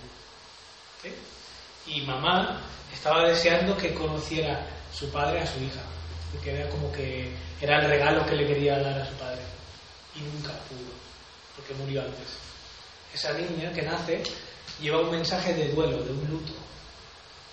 Y la mejor manera, por fidelidad familiar, la palabrita que hemos visto antes, es que no me permito ser feliz, porque mi madre no lo tuvo. ¿sí? Y el trabajo terapéutico le digo, ok, pero eso era una historia de mamá. Pero como cuando estamos dentro del vientre de mamá, todo lo que siente mamá soy yo. Porque el, el niño hasta a partir de los tres años todavía no tiene una identidad fija. No, no sabe decir yo soy alguien. ¿Sí? Un niño no sabe eso todavía. A partir de los tercer años más o menos. Eso quiere decir todo lo que ocurre en la familia es mío. Mamá está triste y yo estoy triste. Y a partir de allí, eh, si mamá está triste, tal vez es por culpa mía que también coge mucha culpabilidad. Y como comprenderéis, dentro de vuestro proceso personal como madre de tener un hijo con una problemática, él también ha absorbido, o ella también ha absorbido vuestro dolor. Vuestro duelo en el sentido de, de que mi hijo no, ha sido normal. Y es uno de los primeros trabajos que, que aconsejo que haga la madre. Y más la madre, más que el padre, por el vínculo tan fuerte. Normalmente los padres o los hombres llevamos las cosas de otro modo. Mamá siempre es mucho más emocional. y es la que puede bloquear la emoción. Este trabajo siempre todo es en relación a la emoción. Emoción. No, mm, a mí no me importa mucho lo que suceda, porque como suceder, suceden miles de cosas. Pero cuando sucede eso, ¿qué sientes? Y es una respuesta. Gente que la, pongo en situación problemática, ¿qué sientes? Me siento mal. ¿Qué es mal? Y primero que no sabemos decir qué nombre es la emoción que estoy sintiendo. O estoy bien, que es bien y mal. El inconsciente no sabe que es bien o mal. ¿Eh? Es una, una palabra que utilizamos nosotros. Pero dentro del mal puedo sentir tristeza, puedo sentir rabia, puedo sentir pena, dolor, asco, sufrimiento, puedo sentir mil cosas. ¿Eh? Igual que en la, en la, franja de lo positivo, igual. Y dentro de los posibles, posibles, y hay un montón de proyectos, sentidos estacionales, hay, eh, en este caso, el de, el de la parálisis cerebral, nosotros lo conocemos como un niño síntoma. ¿Vale? ¿Qué quiere decir eso? Es aquel que, entre comitas, toda esta palabra, se sacrifica por su evolución espiritual.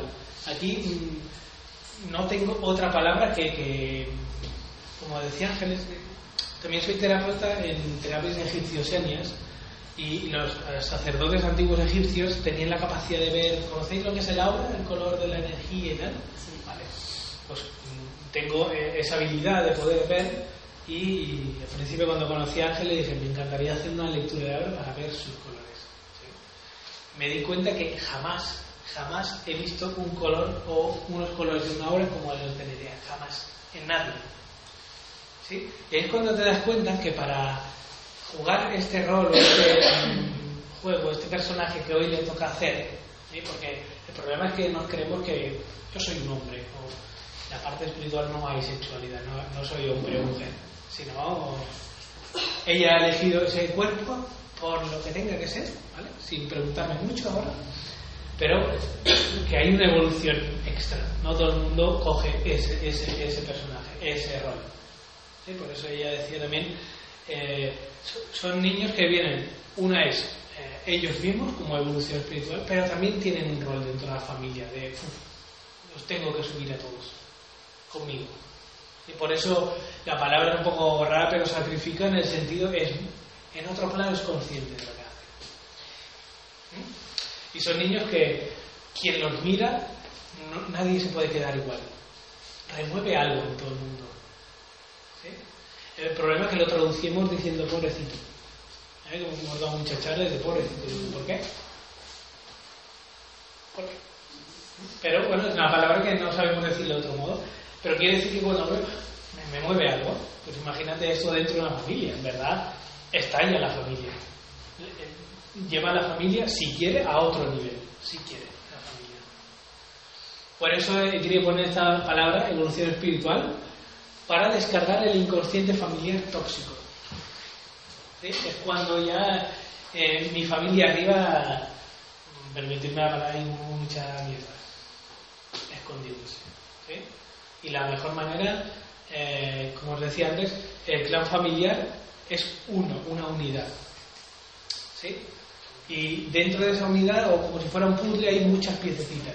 Y muchas de esas piezas de ese gran puzzle, agua pasado. No se han encajado bien, por decirlo bonita, de una manera bonita. Y la traducción es ella decir, ok, voy yo. Voy yo, que el hecho de nacer así, y a todos los dejo tranquilos, y la descendencia, los que vengan, si es que vienen, ¿no? por ejemplo, si vosotros tenéis hermanos o hermanas, si han tenido hijos, también vuestro hijo ha impedido que sus hijos tengan problemas. O a veces el vuestro tiene problemas a un nivel, psicomotriz, mental, parálisis, no sé qué, y vuestros hermanos o hermanas han tenido un hijo, pero con tal vez un problema más psicoemocional, no físico, o también físico. Si hay ese caso, eh, la familia está es tóxica. Pero normalmente, aparentemente, todo va bien. No sé si vuestra familia, si os han contado cosas de abuelos, suelen decir todo va bien. Todo fue fantástico, los abuelos se quisieron, papá y mamá también se quisieron ya. ¿Sí? Les digo, una, una, cosa como esta de mi madre, cada vez tres años, porque lo descubrí yo, ahora tienes que cantar. Cuando antes te lo hacía como una pregunta. ¿Sí? Ahora, mamá, mira, esto ha pasado, esto, esto y esto. Sí, eh, digo, te lo he preguntado tropocientas veces. ¿Pero qué quiere decir eso? Que en mi inconsciente individual, ¡pum!, saltó al consciente, yo ya tengo la información y ahora mi madre me la suelta. ¿Querías decir algo? Eh, Yo, yo, yo, yo él es el, Ah, no único. Y el único. Ah, tú eres el único hijo. Ok. Último y único y hombre. No, no único y no. El No único hombre y el último. El, el, Último de los hermanos, pero único varón que era de Ah, ok, ok. Pero, eh, ¿tus hermanas han tenido hijos? Nana ha tenido hijos. Sí, tu La hermana. casa, Está casada. toda, Toda está casada. Ok, Vale. con hijos. Normal. Pero, Entre comillas. Entre comillas, muy bien. ¿no? Entre comillas. Entre comillas, claro. E- Ese es, ese es el de esto. Y antes, ¿sabes? Yo cuando entraba aquí a la sala, como estaba en un sitio donde el fondo está, el- yo ya veía esos colores. ¿Vale? Y es algo que, bueno, surge, pues me gustaría decirlo. Y él tiene un color muy. color violeta.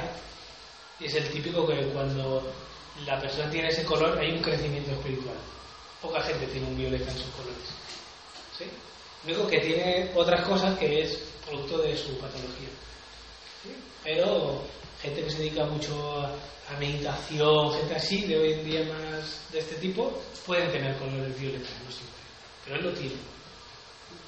¿Sí? Por lo tanto, aparente, la realidad aparente es una cosa. Le gusta mucho escribir poesía.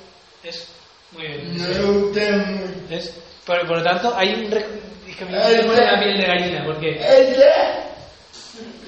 te gusta hacer poesía. ¿no? funciona. Ah, bueno, no, no. Eso yo no lo dudo. Pero-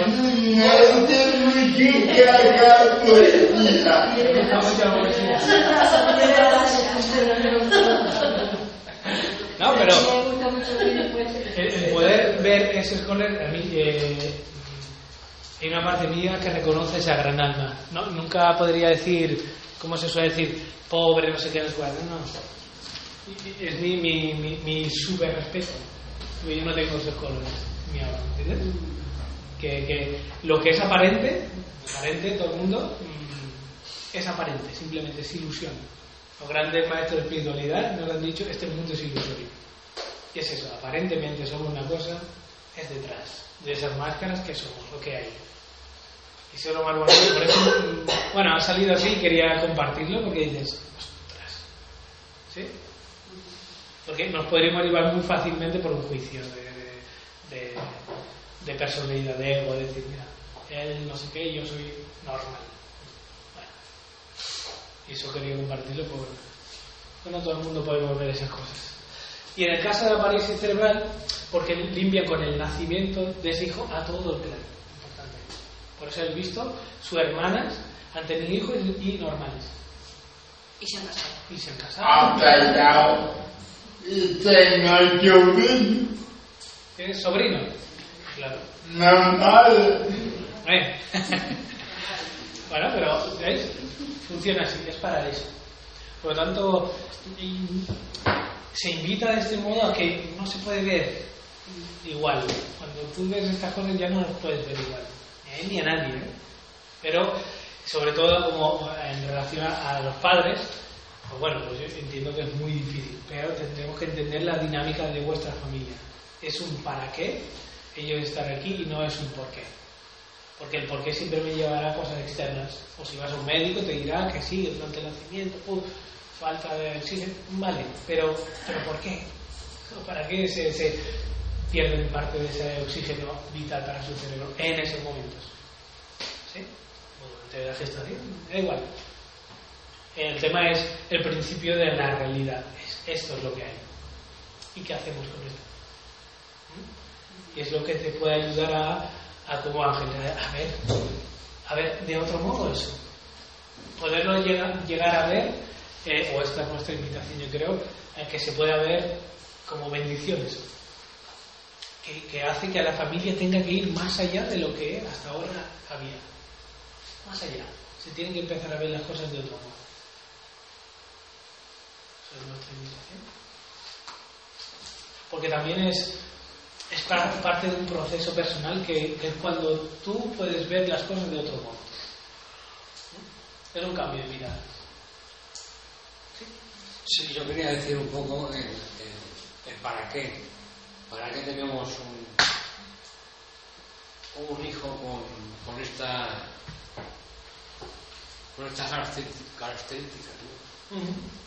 Y yo al principio cuando yo soy el marido de, de, de Yaeli, pues cuando tuvimos a Nerea, pues, ¿qué voy a decir?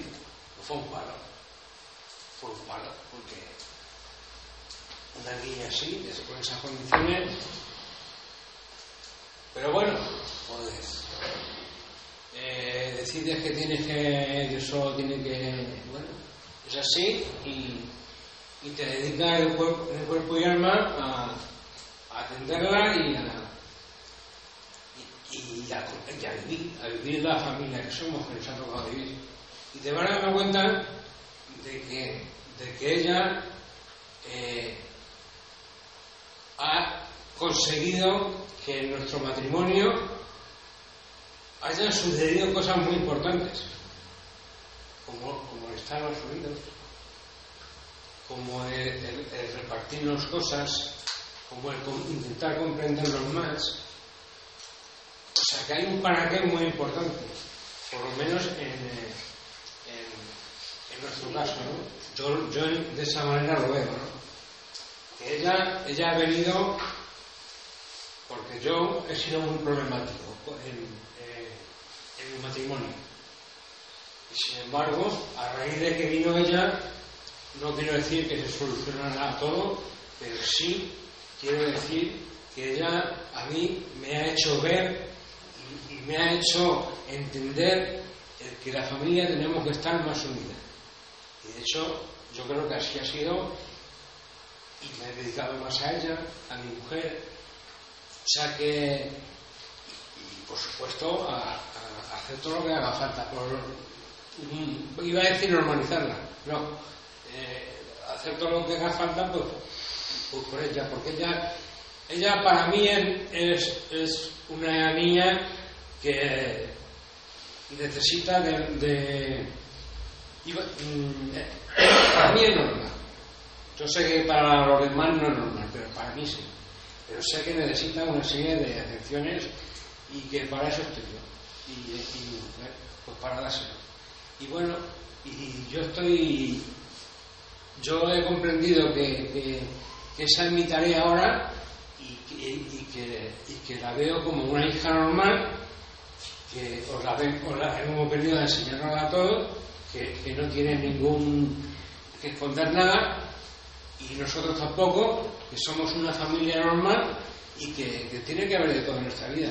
Pero lo que sí me ha enseñado a mí es a, sentarme y a, aprender a, a- pensar, ¿no? Aprender a pensar que a través de ella he, sido yo capaz de, de- bajar mucha, mucha intensidad mi, mi, mi agresividad, mi, mi forma de ser tan alocada, mi, todo en mí que, que, que, que era para mí normal. Y sin embargo, ella, ella me ha enseñado todo eso y mucho más. Porque ella me está enseñando día a día, me está enseñando cosas. Me está enseñando cosas que yo, yo pensaba que yo sabía todo. Y que estaba, pero muy equivocado. Pero muy equivocado, y eso lo digo de corazón. Ella, para mí, o sea, si yo hoy estoy como estoy, las gracias a ella. Bueno, ¿te leerá? Bueno, ¿Qué tienes que decir? bueno. Gracias, gracias por tu. por todo. Eh, lo cierto es que nosotros tenemos que ser muy sinceros con nosotros mismos, ¿no? Porque ahora que lo, que lo ha mencionado él, eh, yo recuerdo que cuando iba a las inseminaciones siempre iba yo sola. Él nunca estaba. De hecho, casi en el, parto mm, estaba, pero como si no estuviese. La primera noche, cuando después de parir, que Nerea nació a la una y media, él no estaba, estaba yo sola. Todas esas cosas hay que sacarlas. De todo eso es lo que nos hemos comido. José a día de hoy también es dependiente, él tiene el 75%, con ayuda de la tercera persona. Ya se los dos.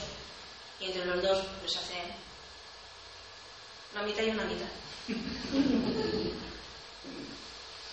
y claro, le sirve ahora pues porque, porque él pues no es lo que era antes. Pero existe, existe. Y es pasado de llevar, lo llevan ella. Y esa memoria lo llevan ella. Entonces, por eso digo que hay que ser muy sincero con uno mismo y que no todo fue bien, que no todo fue bonito. Que va, por lo menos en mi historia. Pero que bueno, gracias a todo eso que ha sucedido, hoy soy quien soy. Estoy muy orgullosa de todo eso. Todo el mundo tenemos cara y culo. Y la familia igual. Claro, Por supuesto. claro, claro, claro. Por supuesto. Pero no, hay, no, no, no, no, no es tapar, no hay que tapar nada en absoluto. Sucedió así pues, porque yo elegí también que fuese así. Porque también podría haber elegido no estar viviendo con él. Claro. Pero que ante todo tenemos que ser muy sinceros cuando, cuando él está diciendo en una terapia cuando se va, pues sé sincero contigo, ¿qué sucedió? No es todo bien, que va. Porque si fuese todo bien, no podríamos estar. Es que ellos mismos lo están diciendo. Vale. Vale, y, y esta parte eh, es cuando los hijos nos dan la solución a los padres, bueno, los que hay sido padres. Porque, ¿alguien más de vuestros hijos ha sido por inseminación? Vale, eh, soluciones que nacen hijos con unas cualidades para solucionar el problema o el conflicto familiar que no está resuelto. Por eso decía, eh, tanto si hay con patología como si no hay, dentro de nosotros, dentro de nuestra propia familia, nacemos y normalmente es que tenemos que solucionar cosas de mamá y papá que no tienen resuelto o de los abuelos y tiene que llegar un momento donde cada uno sea responsable de su, su vida. Porque mi pregunta que yo me hacía era, ok, si yo vengo a solucionar problemas de mi padre, mi abuela, que no sé qué, ¿yo cuándo empiezo a vivir mi vida? Era así. Y en la antigüedad, a la gente que se dedicaba a un trabajo personal le llamaban el iniciado, los iniciados. Y esa, y esa palabra viene porque inician su vida. Pero primero tienen que trabajar lo que han venido a o desde dónde vienen. ¿Sí? Cuando yo ya quito lastre, familia, no sé qué, no sé cuántos, empiezo, inicio mi vida. Y ahora empiezo a ser yo. Yo, con la ya llevamos unos años que nos conocemos y ella sabe mi- mi- mis frenos que yo tenía la- delante de la gente. Mi pareja no lo sabe también. Yo no dormía el día anterior porque tenía pánico hablar. Por una historia, por secretos. claro. Entonces lo ves y al revés, ahora disfruto. Es decir, al revés, con las cosas que veo cada día no me lo puedo quedar y callar. Voy donde, donde me llamen donde me abran una puerta para un hilito de luz. Porque si quiere cada uno toma la decisión, la iniciativa en su vida para continuar. Pero es desde un, de una decisión propia. Los hijos muestran a los padres aquello que no quieren mirarse de ellos mismos y de la familia. Aquí sigue un llamamiento a, a las madres y padres que, que como trabajo personal, lo que tendría que ver qué está diciendo, qué necesidad está diciendo vuestro hijo que vosotros no os dais o no sabéis ver vosotros mismos. Muy importante para, para hacer vuestro propio crecimiento. Porque si no, como decía Ángel, vuestro hijo constantemente os está dando la solución a vuestros problemas, sea de pareja, sea de lo que sea. ¿Vale? Y lo veríamos por fecha de vuestro hijo, quién está vinculado. Hay muchas mamás que tienen problemas con su madre y hacen una hija o un hijo que es doble de su madre. ¿Qué quiere decir eso? Que con mi hijo intento solucionar aquello que no tengo resuelto con mi madre. ¿Entendéis la lógica? Esto es un nivel más psicológico. ¿eh? Tengo un conflicto con mamá, dentro de mi, mi crecimiento, desde mi infancia hasta el día de hoy, nunca mi madre me ha dado lo que yo quise, o no la he vivido bien. Y eh, como madre tengo un hijo que el día que nace o le pongo el mismo nombre que mi madre. Y quiere decir que mi hija me tendrá que hacer de madre o hacerla, hacer este vínculo mamá con la abuela. Porque tienen algo que resolver entre ellas. Pero no es a través del hijo, porque no, el hijo no. Sino mamá, mira de ti y cuando esto verás que tu hija no hace falta que le ponga enferma, no hace falta que le ocurra esto, ni hace falta que le ocurra nada. Pero que lo hace por amor a ti, inconsciente. ¿Sí? Si no vais entendiendo, me lo decís, ¿eh? Y me intento explicar mejor. El inconsciente familiar, y aquí sí es familiar, programa ese nacimiento para, que, para llevar al clan a otro nivel más evolucionado. Como decía, por ejemplo, que nazca mi hijo parálisis. O para concluir el clan, para terminar el clan, la familia, el linaje, con una rama muerta que nosotros conocemos como este nombre técnico, y que es que los hijos no puedan procrear y así termina el linaje tan tóxico. En su caso, él sí que tiene más hermanos y hermanas que han tenido hijos, pero Nerea no. Quiere decir que su linaje termina aquí, ya no hay descendientes. Quiere decir, con ella de, limpio todo, pero se acaba aquí. Esto no puede continuar, esa degeneración. ¿Eh? Pero será otro nivel, ¿eh? otro nivel pero para que veamos muchas veces para qué muchas veces nace un hijo de, con estas características. Muchas veces cierra un gran ciclo evolutivo familiar o eh, limpio para que los demás continúen. De hecho, en la naturaleza, tú observas la naturaleza, que yo siempre he estado vinculado, trabajo con la naturaleza, y el, y el cazador, el depredador, siempre va a elegir uno que, siempre está más tal. Pero hay veces que el, más mayor se, se, sacrifica para que los demás continúen. Por eso cuando aquí en vez de mayor de anciano es mayor de otro nivel. Eso os he querido explicar lo del color que le veía a él o a ella que también le he visto. Es ese mayor que se sacrifica, y que, entre comillas, para que los demás continúen bien. bien es, es un símil, así, una metáfora. Vale, los síntomas eh, vistos desde la psicosomática clínica en la parálisis cerebral. ¿Vale? Estado mirando algunos, como mínimo los más, los más importantes. Es un tema de problema en la comunicación y es el resultado de los secretos, de las cosas que nos han dicho o problemas en la comunicación familiar. ¿Vuestros hijos tienen problemas en el alma? Sí. sí ¿Y esto suena de algo? ¿Os dice algo a vosotros? Sí. ¿Sí? Ellos también tengo problemas. La comunicación. Mm. Entiende, pero algo de va. Hola, Te entiende. ¿Me entiendes? Que a él se le entiende, pero a veces, pero él habla regular. Ah, ok. Sí, sí, sí. Claro, eso quiere decir que hay estas memorias en él, que él lo expresa de ese modo. ¿Sí? Pero que, que... Espera, si tiene que hablar de ellos, vale. Que antes a mí me pasaba un poco lo mismo. Me trababa muchísimo en el alma, pero muchísimo. ¿eh? Y ahora al soltar eh, memorias y, y, eso, he ido mejorando muchísimo. Muchísimo, ¿eh? Yo me acuerdo cuando lo conocí. Era el pasante. ¿Es eso? Ella era más o menos así como tú, ¿eh? Sí. Se tenía más o menos así. Sí. Y sobre todo es importante ya, aparte físicamente, si lo pudiéramos ver a nivel neurológico. Es, un avance lingüístico. ¿Sí? Porque son nuevas rutas neuronales o las que están reforzarlas para que ella pueda tener, pasar de, de un vocabulario así al que tiene fluido. Pero que, que sepáis, por eso decía que es la mente la que tiene esa programación y es el cuerpo la que sigue la mente y no al revés. ¿Sí?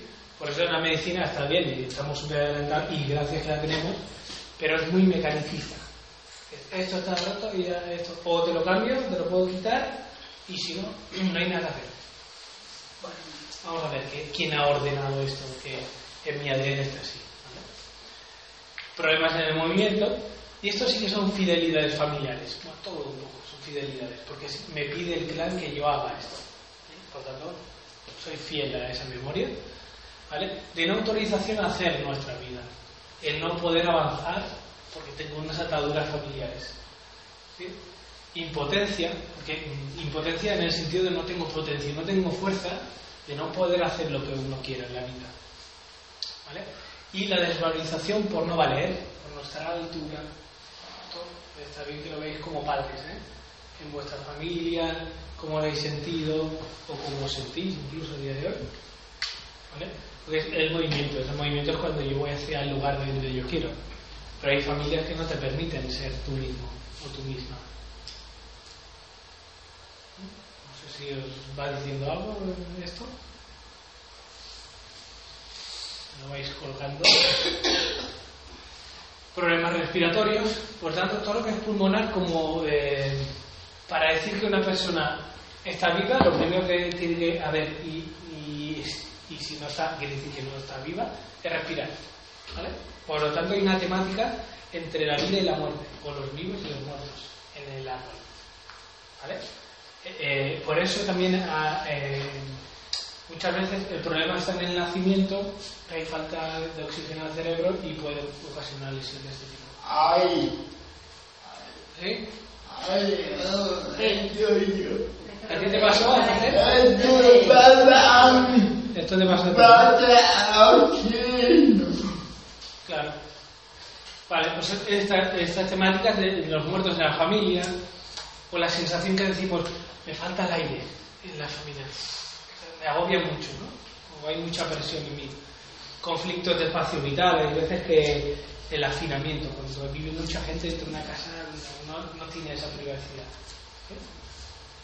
En disputas familiares, muchas broncas, porque eh, los alveolos pulmonares es la- la- el intercambio entre el gas y el aire, por tanto, intercambios, hablamos de, de conversaciones, o de problemas eh, en el habla.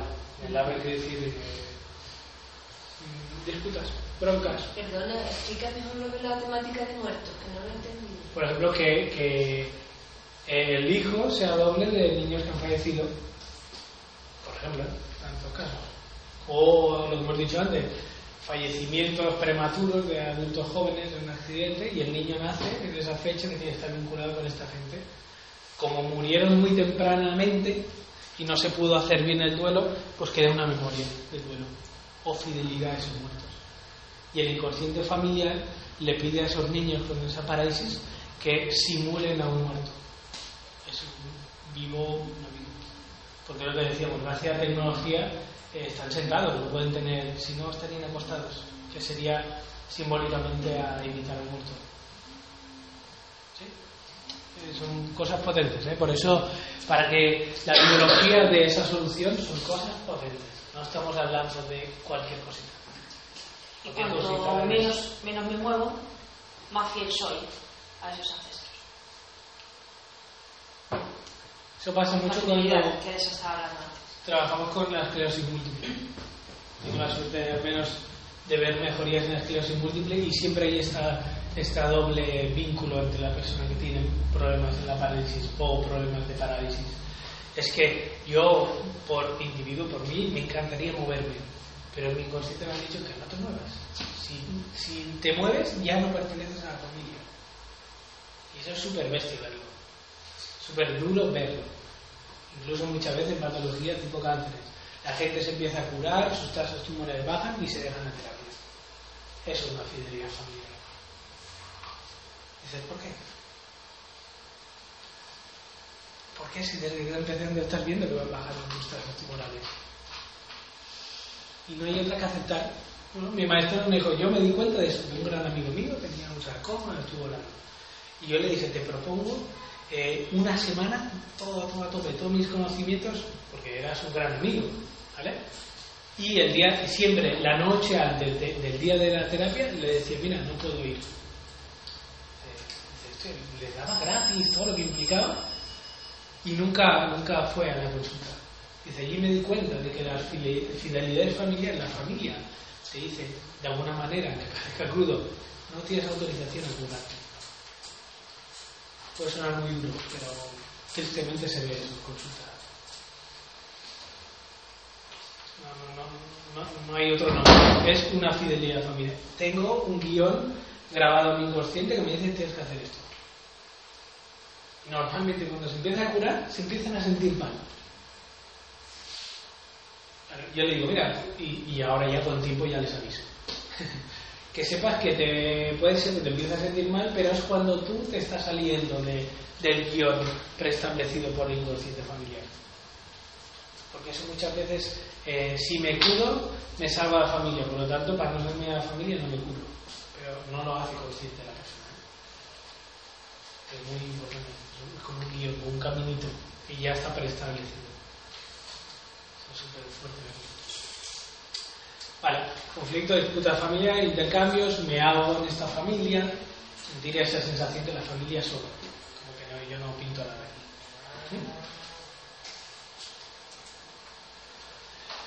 Problemas oculares. Eh, son conflictos de no poder ver, imágenes de horror, eh, imaginaros todo a nivel familiar, guerras, eh, como uno decía, un desprendimiento de retina eh, eh, cual- que vio, salió a pasear su perro y, delante suyo lo atropellaron a su perro.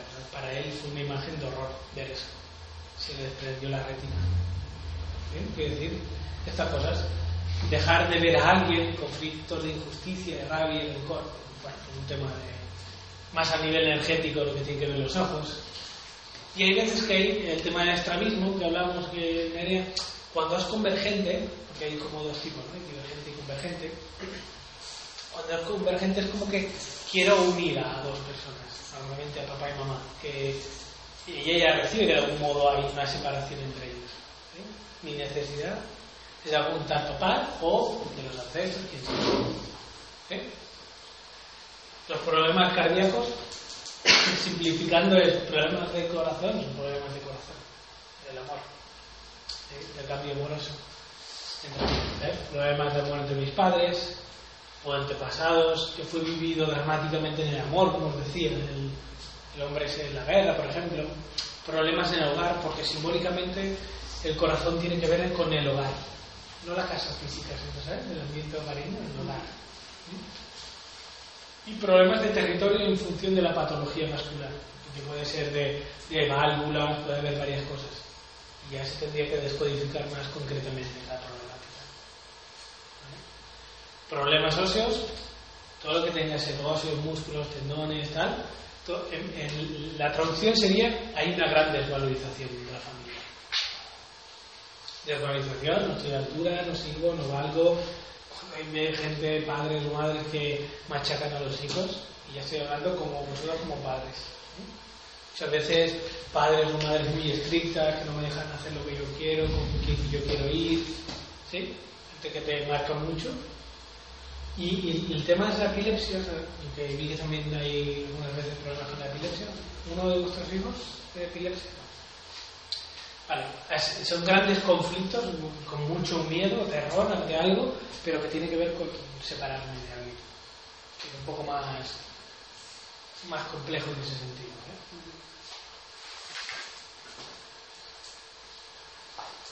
Vale. Y parálisis cerebral, eh, problema o solución. Y es, un poco lo que hablamos al principio. ¿Cuál es la lógica para que nazca un parálisis? Y ya, ya estamos desdibujando la problemática familiar y qué, qué, qué lugar ocupan ellos en la familia. Hemos dicho que ayudan también a que la familia evolucione en muchos modos, a que otros miembros de la familia puedan continuar bien, y yo cargo con todo eso, dentro de su evolución también espiritual. ¿Qué, como padres, qué información podemos hoy aprender y trascender de tener un hijo con parálisis? Porque evidentemente nos están diciendo algo a los padres. Es aprender qué está diciendo mi hijo para... Primero yo me lo resuelvo como padre y automáticamente el hijo deja de solucionar eso por mí. Porque eso lo he dicho antes. No para de daros soluciones. No para, no para. Esto eh, puede ser una comparación muy, muy tonta, pero yo no tengo hijos, pero tengo un- una perrita. ¿sí? Yo estoy viendo a la perrita que le sucede, ahora le pone malita de esto, lo otro, porque soy yo. Pero la historia es mía, no es suya. ¿Sí? Yo intento resolverla y ella mejora o yo encuentro la manera de que ella se cure. Pues los hijos ocurre lo mismo. Como padres, tener un conflicto con el marido, con el trabajo, con preocupación de lo que sea, por dinero, lo que sea, ¡pum! guerra y frío, ¡pum! no sé qué, no sé cuánto. ¿Sí? O se agrava conflicto, lo que sea.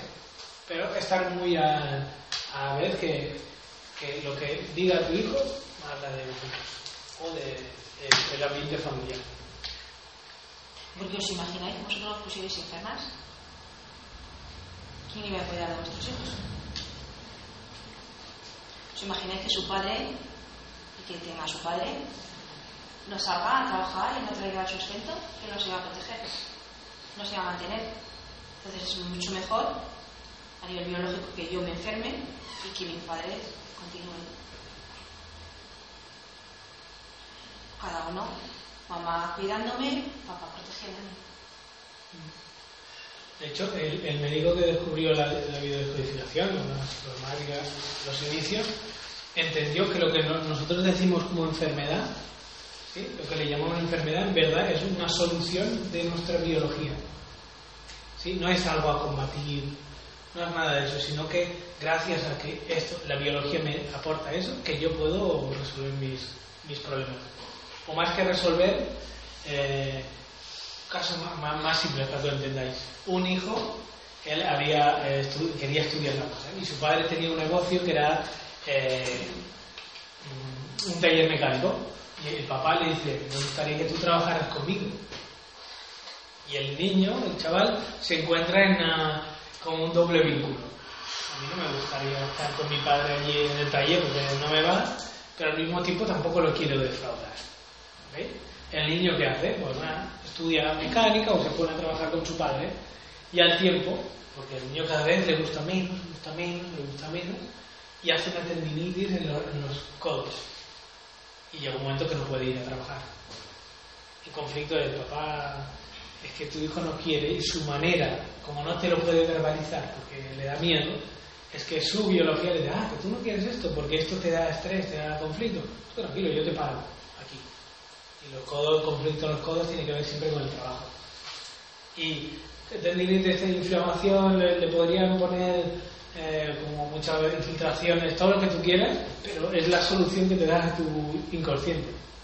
Es, papá, tienes que aceptar que tu hijo no quiere trabajar contigo. Eso, cuando tú aceptas al niño, que, me quita un peso encima y la tendinitis dos días y fuera.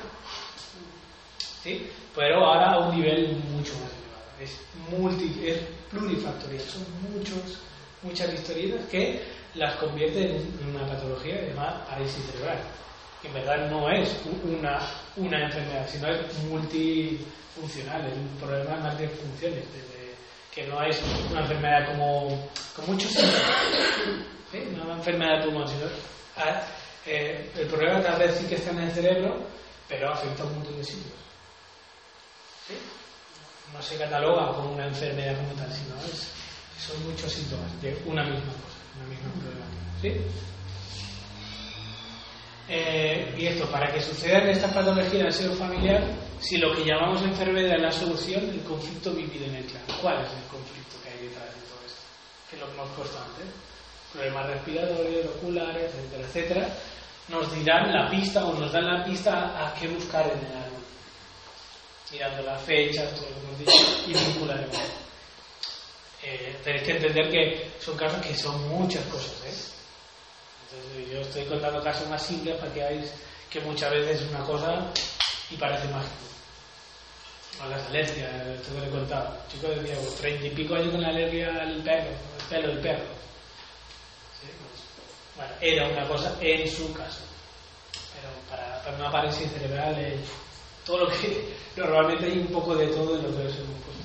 Cuando hay más de un conflicto en el clan, porque en el árbol hay, varios integrantes que, que- que han vivido conflictos o que lo mantienen. ¿Cómo, cómo vinculamos al, al niño o a la niña con la parálisis?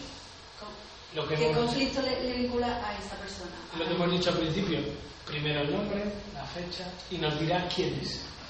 Ajá. ¿sí? Y después la- el síntoma, problema respiratorio, problema de locomoción, problema de habla, Sí. nos dirá de todos esos, pues hay temas de secreto y es ir buscándolo. Sí. ¿Me explico? Ajá. ¿Sí? Sí. Como secretos, temas del habla, pues puede haber temas de secretos, problemas familiares de- en, la, en el intercambio, en la familia, en el hablar. Pues bueno, ahí para cada caso hay diferentes terapéuticas para ir a buscar todos esos conflictos. ¿no? Desde constelaciones familiares o hipnosis, depende, depende. Depende también qué nivel se puede trabajar con la persona. Todo viene de algo. Sí. ¿En cáncer también? Sí. Sí, sí. Sí, sí. Es, eh, es psicosomático para mí siempre. Psicosomático quiere decir que la psique somatiza en el cuerpo. Pero un niño que, que vamos a centrarnos en, niños, ¿no? un niño que tenga un cáncer y termine con su vida, ese niño se podía haber curado. Si se eh, mm, hace limpieza en, en los ancestros o en lo que sea, Teóricamente sí. Teóricamente. ¿Por qué te digo? Porque lo que sucede tú no lo puedes cambiar. En el sentido de que ese niño, si no ha tenido esta posibilidad, su función era morir. Pero también te digo que hay veces que tampoco se cura, aún trabajando esto, porque está demasiado avanzado y no hay capacidad de recuperación. Pero todo esto se tiene que ver un poquito más allá de lo aparente, por eso te decía lo de aparente. Y que el niño nazca de ese modo, él no podido hacer un conflicto como tal, él, como individuo. Por lo tanto, como mínimo, padres y ancestros arriba. ¿Sí? y, y yo como adulta puedo tener ahora un cáncer, ¿se ha provocado por mí misma o provocado por mi ancestro, por mi historia oculta? No entiendo. No, o sea, no sé cómo, cómo expresarlo. Eh, Yo lo he entendido, creo. Si se lo provoca ella o es consecuencia de su ancestro, ¿no? sí. A mí ahora, uy, tengo un cáncer de páncreas. O de los dos.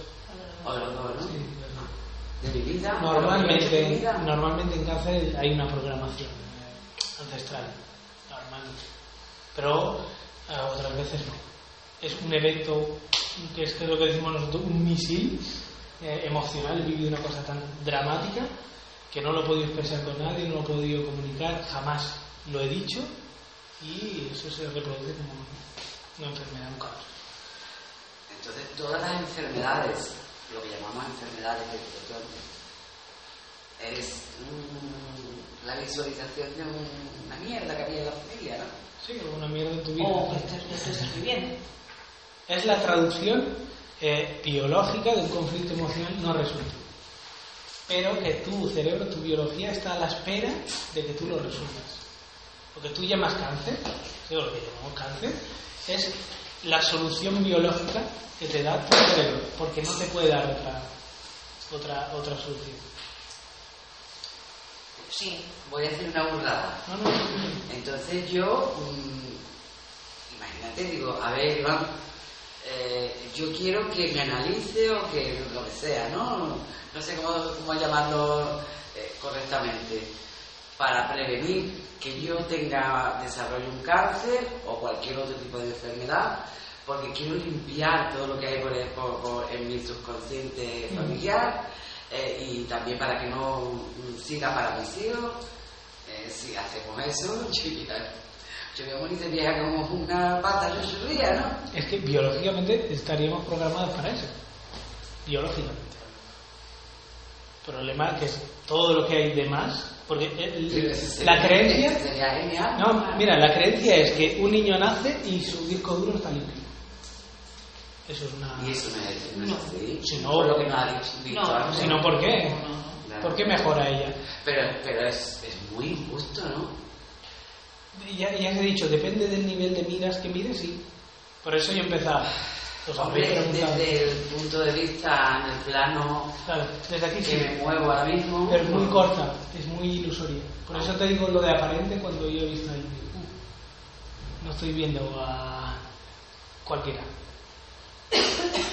A otro plano, Yo puedo entender eso que tú dices porque miro a mi sobrina Julia y, y a mí me cambian muchas cosas, ¿no? Pero también veo, la otra parte, veo a mi hijo crecer, cómo evoluciona, cómo me cuenta. De Julia no veo tanto, veo mucho avance, claro, porque con ella tengo unas ciertas conexiones que no tiene con, con Emi, pequeñas cositas que son de ella mía y todas esas cosas, ¿no? Pero pero me falta a lo mejor la visión lógica y humana como madre también, de verdad que me gustaría verla a charlar con, con su primo, ¿no? esa es la injusta.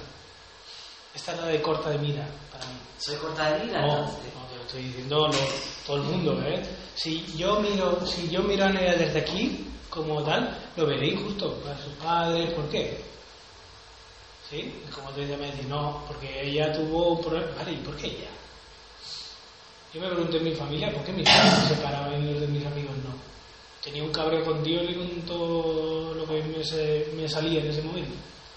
Cuando empiezas a descubrir, wow, si gracias a eso soy el que soy. Pero entonces esto sería como una medicina preventiva. preventiva. La prevención la más fácil para que uno no se enferme. Cuando vives un problema, suéltalo por la boca. Un amigo, familiar. eh, Y si no tienes a nadie a recurrir, un terapeuta. Solo hace falta que veáis. Cuando hay un- un- una catástrofe natural, ¿para qué van los psicólogos? Haceros hablar. Para que a nivel neurológico no haya lesión. Habla, habla. Me da igual lo que digas, habla. Presa lo rabia, lo triste, no sé, pero se quedan en shock. Eso quiere decir, ¡pum!, una lesión cerebral. Micro lesiones que se después se reponen en un adulto normal. Pero eso es, habla, habla, habla. Cuando tú entras en paz contigo misma, cuando expresas algo que no has podido decir nunca a nadie. Cuando hablamos de un secreto, un secreto, para guardar un secreto, es mucha energía he puesto allí, ¿eh? para que no salte eso. Te digo, imagínate, mi madre tardó tres años. Yo, lloró esa mujer cuando me dijo. Y ahora puedo ver a mi madre de otro modo. Ya puedo ver a- de adulto a, a adulta. Es que si no era como hijo a madre que no me ha dado lo que yo hubiera querido. Por eso eh, es un recorrido personal. Es normal, ¿eh? desde aquí que no se vea así. Por eso hemos entrado desde esa parte injusta. ¿Y por qué mis hijos, el mío y no el del vecino? ¿Por qué él y no sus hermanas? ¿No? Podríamos estar... ¿Por qué? ¿eh? Pero es una pregunta que el por qué siempre la buscarás fuera. A cosas que no tienen que ver contigo. Ni con Y hay que buscarlo dentro. Es para qué. Y dentro de lo que tengo detrás de mi, en mi familia. Pero primero dentro Pero primero tú, en tu vida, eh, es como decir, tú puedes entrar en la pena de tu hermana y no en la tuya. Porque ves su conflicto desde tu. ¿Entiendes? Es como ver el dolor de mi hermana por haber tenido una hija así, entras en conflicto. Pero a ti no te ha pasado. ¿Sí? Porque se te brillan los ojos cuando tú hablas de tu sobrina, hay una parte de tu cerebro que tú no controlas, la parte neurovegetativa, que nos está, me, me está diciendo esta carpeta en ella. ¿Sí? Igual que ahora, se te está iluminando los ojos. Esa es una carpeta. Tú estás viviendo algo en relación con tu hermano, de ti, pero no eres tú. ¿Entiendes? Más o menos. ¿no? El- el- como problema, entre comillas, es de tu hermana, pero tú te lo llevas para ti, te lo estás haciendo mismo. ¿Sí? Porque comparas tus hijos con el suyo y por qué no son los dos normales. Y entras allí, en el choque contigo mismo. Y es donde tú lo puedes ver injusto. Pero ves cómo lo ves desde ti y no lo ves desde ella. Que Por eso la psique es un poquito así rebuscada. Pero tus ojos me hablan más de lo que tú hablas. Y puedo entender desde dónde me estás preguntando eso. ¿Sí? Y es normal. Harías como una incorporación emocional. Es como muchas veces cuando una madre pierde un hijo dice, ¿por qué no he, me he ido yo antes de él? Es lo mismo. No lo sabremos nunca. Pero hay una cosa que le llamo del principio de realidad. Esto no que hay. Cuando yo puedo entender, puedo, puedo empezar a entender algo, le puedo dar otro, puedo resignificar eso. Y ahora sí que puedes disfrutar más de tu sobrina que no antes. Sabiendo que ella tiene ese nivel para limpiar la familia. O sea, entiendes? cuesta muchísimo. Muchísimo. ¿Vosotros tenéis mucho choque con la medicina tradicional? Yo no, ninguno. Ninguno. ¿No planteáis, por ejemplo? ¿Cómo? Mm, Si había, ah, yo también tengo que estar dentro para ello, tengo un catarro que no es. Yo soy trabajadora aquí, yo no tengo familia. Y, y a mí me cuesta mucho entender lo que decís. A ver, cuando lo veo, lo trato, y me cuesta muchísimo, muchísimo. Está costando muchísimo trabajo. Por eso eh, está bien que hagan este clip. Y, y, y, y para mí esta es, es su charla, en ese sentido, porque pero que podéis verla. Sí, es que siempre hace un hombre, hace dos mil años, decía que los milagros que él le decía sería la medicina del futuro. Y es un poco lo que estamos viendo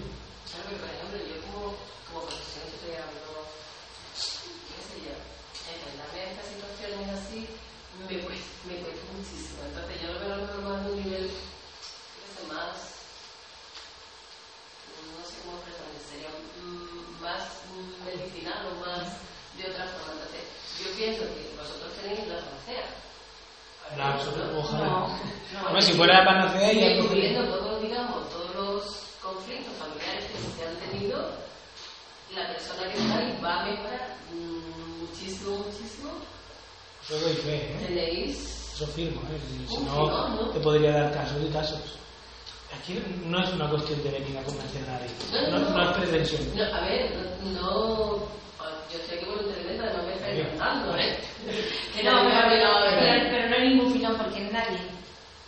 O sea, son muy poquitas, vosotros son muy tenéis poquitas que personas, no, son muy poquitas personas, ¿sabes? Las que tienen la valentía de venir a terapia. La isla, La valentía de entrar en terapia. porque Tú decías que, ¿para qué tu hermana sí y tú no? Yo soy mayor que mi hermano.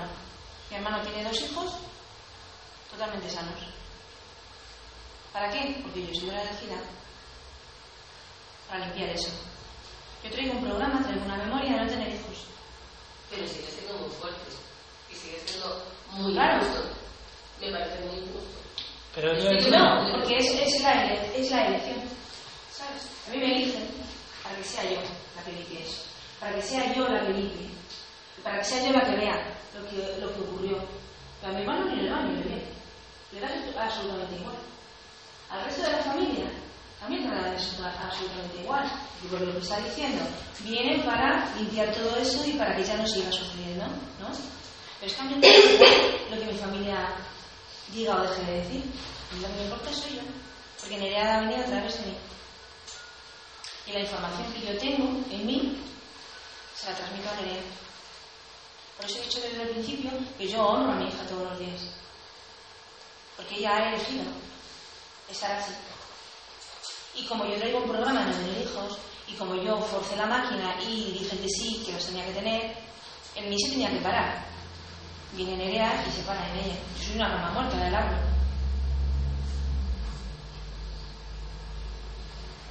Hay un árbol que se desarrolla en agua salada que se llama el manglar. Pues para que se desarrolle y esté sano, el 2% de las hojas absorben la sal. Evidentemente se muere. Pero el árbol sigue su desarrollo. Pues en nosotros es exactamente lo mismo. Que sea justo o injusto. Yo no lo veo justo ni injusto. Porque yo puedo disfrutar de mi hija toda la vida. Mi hermano disfrutará de sus hijos hasta que sus hijos decidan irse. O sea que también hay que mirarlo por ahí. Claro, pero es, por ahí. Pero claro, es claro. desde dónde, ¿no? ¿Es de que- dónde? Tú lo ves. No, es, no es ni el cómo, ni el... por ejemplo, yo que sé, yo tengo el modelo niño, que su capacidad intelectual es muy alta y, y son muy conscientes de, de sus limitaciones y demás, y ellos no es un obstáculo porque se han desarrollado mucho pero ellos te demandan cosas que por sí solos no pueden hacer. Y si no tienen alguien que lo acompañe, que lo lleve, no pueden disfrutar de determinadas cosas igual que tú que tienes dos piernas. Y a mí eso sí Y yo tengo la facilidad de poder llevar a Nerea a una residencia o a cualquier sitio e irme de vacaciones yo sola. Ella no. ¿Verdad? ¿O no? Sí, pero no. Yo elijo que ella me acompañe. Sí, ¿sabes? Igual que hacen muchos. Pero, por ejemplo, Nerea, si no cuenta contigo, no puede hacer otras cosas que nosotros sí. Evidentemente, pero ¿quién estamos- No quiere decir que, que sea muchísimo mejor para nosotros ni estamos viviendo una vida mucho más excelente que la suya, para nada. A lo mejor la tenemos incluso más triste. ¿Sabes? Mm. No me refiero a eso, me refiero que eh, a nivel, mm, yo por ejemplo, de pues hay niños que muchas veces quieren hacer una cosa y, y no pueden por su y te la, te la demandan, porque a lo mejor su capacidad intelectual te la puede demandar, pero luego a nivel físico no lo puedes realizar. Y, y para ellos muchas veces ¿sabes? Sí, está A claro. mí, Claro, de lo que yo eso- he dicho antes de Nerea. Nerea las manos serían así. No puedo hacer nada. A día de hoy sí. Cojo el lápiz y cojo un, un bolígrafo. Eso es algo extraordinario. ¿sabes? ¿Que no va a caminar? Como diría mi padre. Sí. Ha mejorado muchas cosas, pero no soy de caminar. Por ejemplo. Papá, es que a lo mejor Nerea no tiene que caminar. Quiere decir que a lo mejor tampoco se lo, da, lo que pero está tampoco comunicando, pero lo que estoy comunicando es que Nerea, esa mejoría que tengo ha sido porque tú has sacado a flote toda la nieve que llevaba dentro. Entonces, por ejemplo, eh, yo qué sé, toda la labor que se hace a nivel asistencial aquí y de todo, yo qué sé, por lo mejor, mm, si esa es la solución, podríamos buscar otra. Claro, claro. Pues que la familia, mamá en ese caso, empezase a trabajar. Para ver si si ese resultado Pero es que que algo que está, vosotros ahora mismo lo estamos conociendo ahora mismo en alguna parte. Ah, Que claro, claro. Yo la acabo de conocer ahora mismo porque Sí. me ha interesado, digamos, a lo mejor y, Mm. y he venido, ¿no? Mm. Pero yo que sé si es una posibilidad de que los niños por qué no se lanza Claro. como otra parte de la terapia eh, a los centros. Porque no.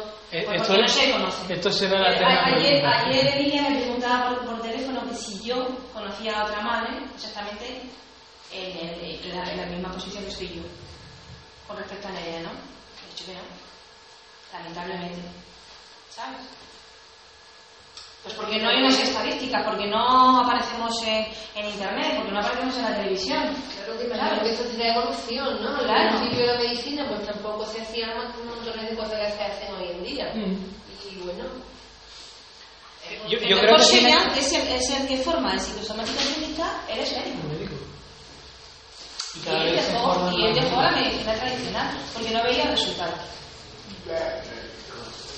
Eso no quiere decir que tenga una fila esperando de personas allí, no.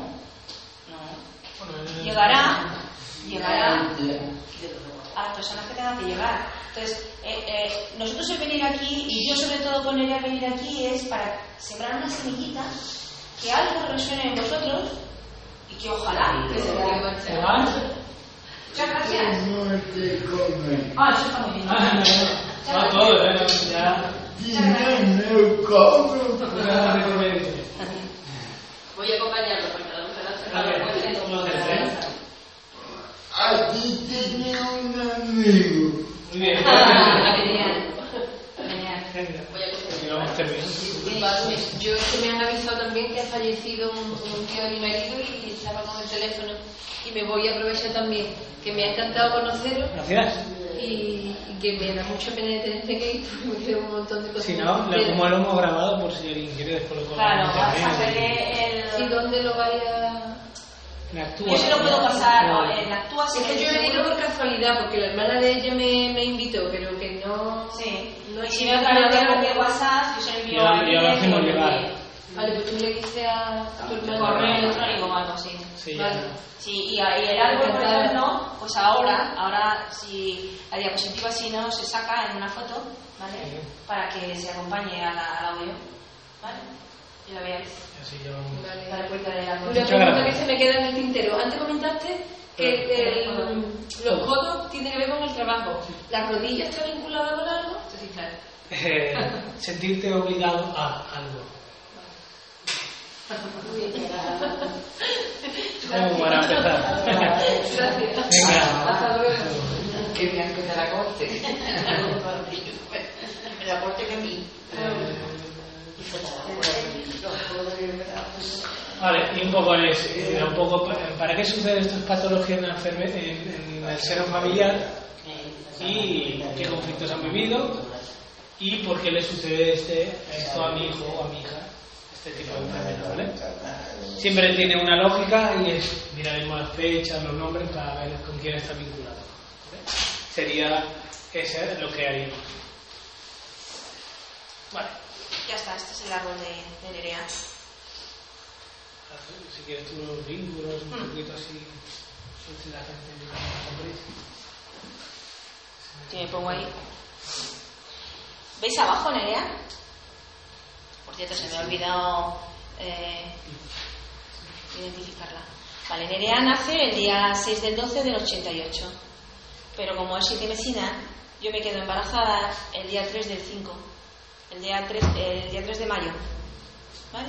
Entonces vamos a buscar en el árbol de- de, eh, quiénes están eh, con esas fechas para saber con quién están vinculados. Las fechas de- del 6 del 12 y las fechas del 3 del 5. Si, si todo se hubiese llevado eh, a término, Nerea hubiese nacido, como os he dicho, a principios del 2. Entonces, yo vi dos posibilidades. ¿Para qué Nerea, el inconsciente de Nerea, eh, desvía el programa y nace dos meses antes? ¿Qué era lo que tenía que venir a reparar, que no quiso, y qué es lo que está reparando? ¿Vale? Si os dais cuenta, aquí arriba, que no se ve apenas, donde pone Juan Félix, ese es mi abuelo materno, nació el día 1 del 8.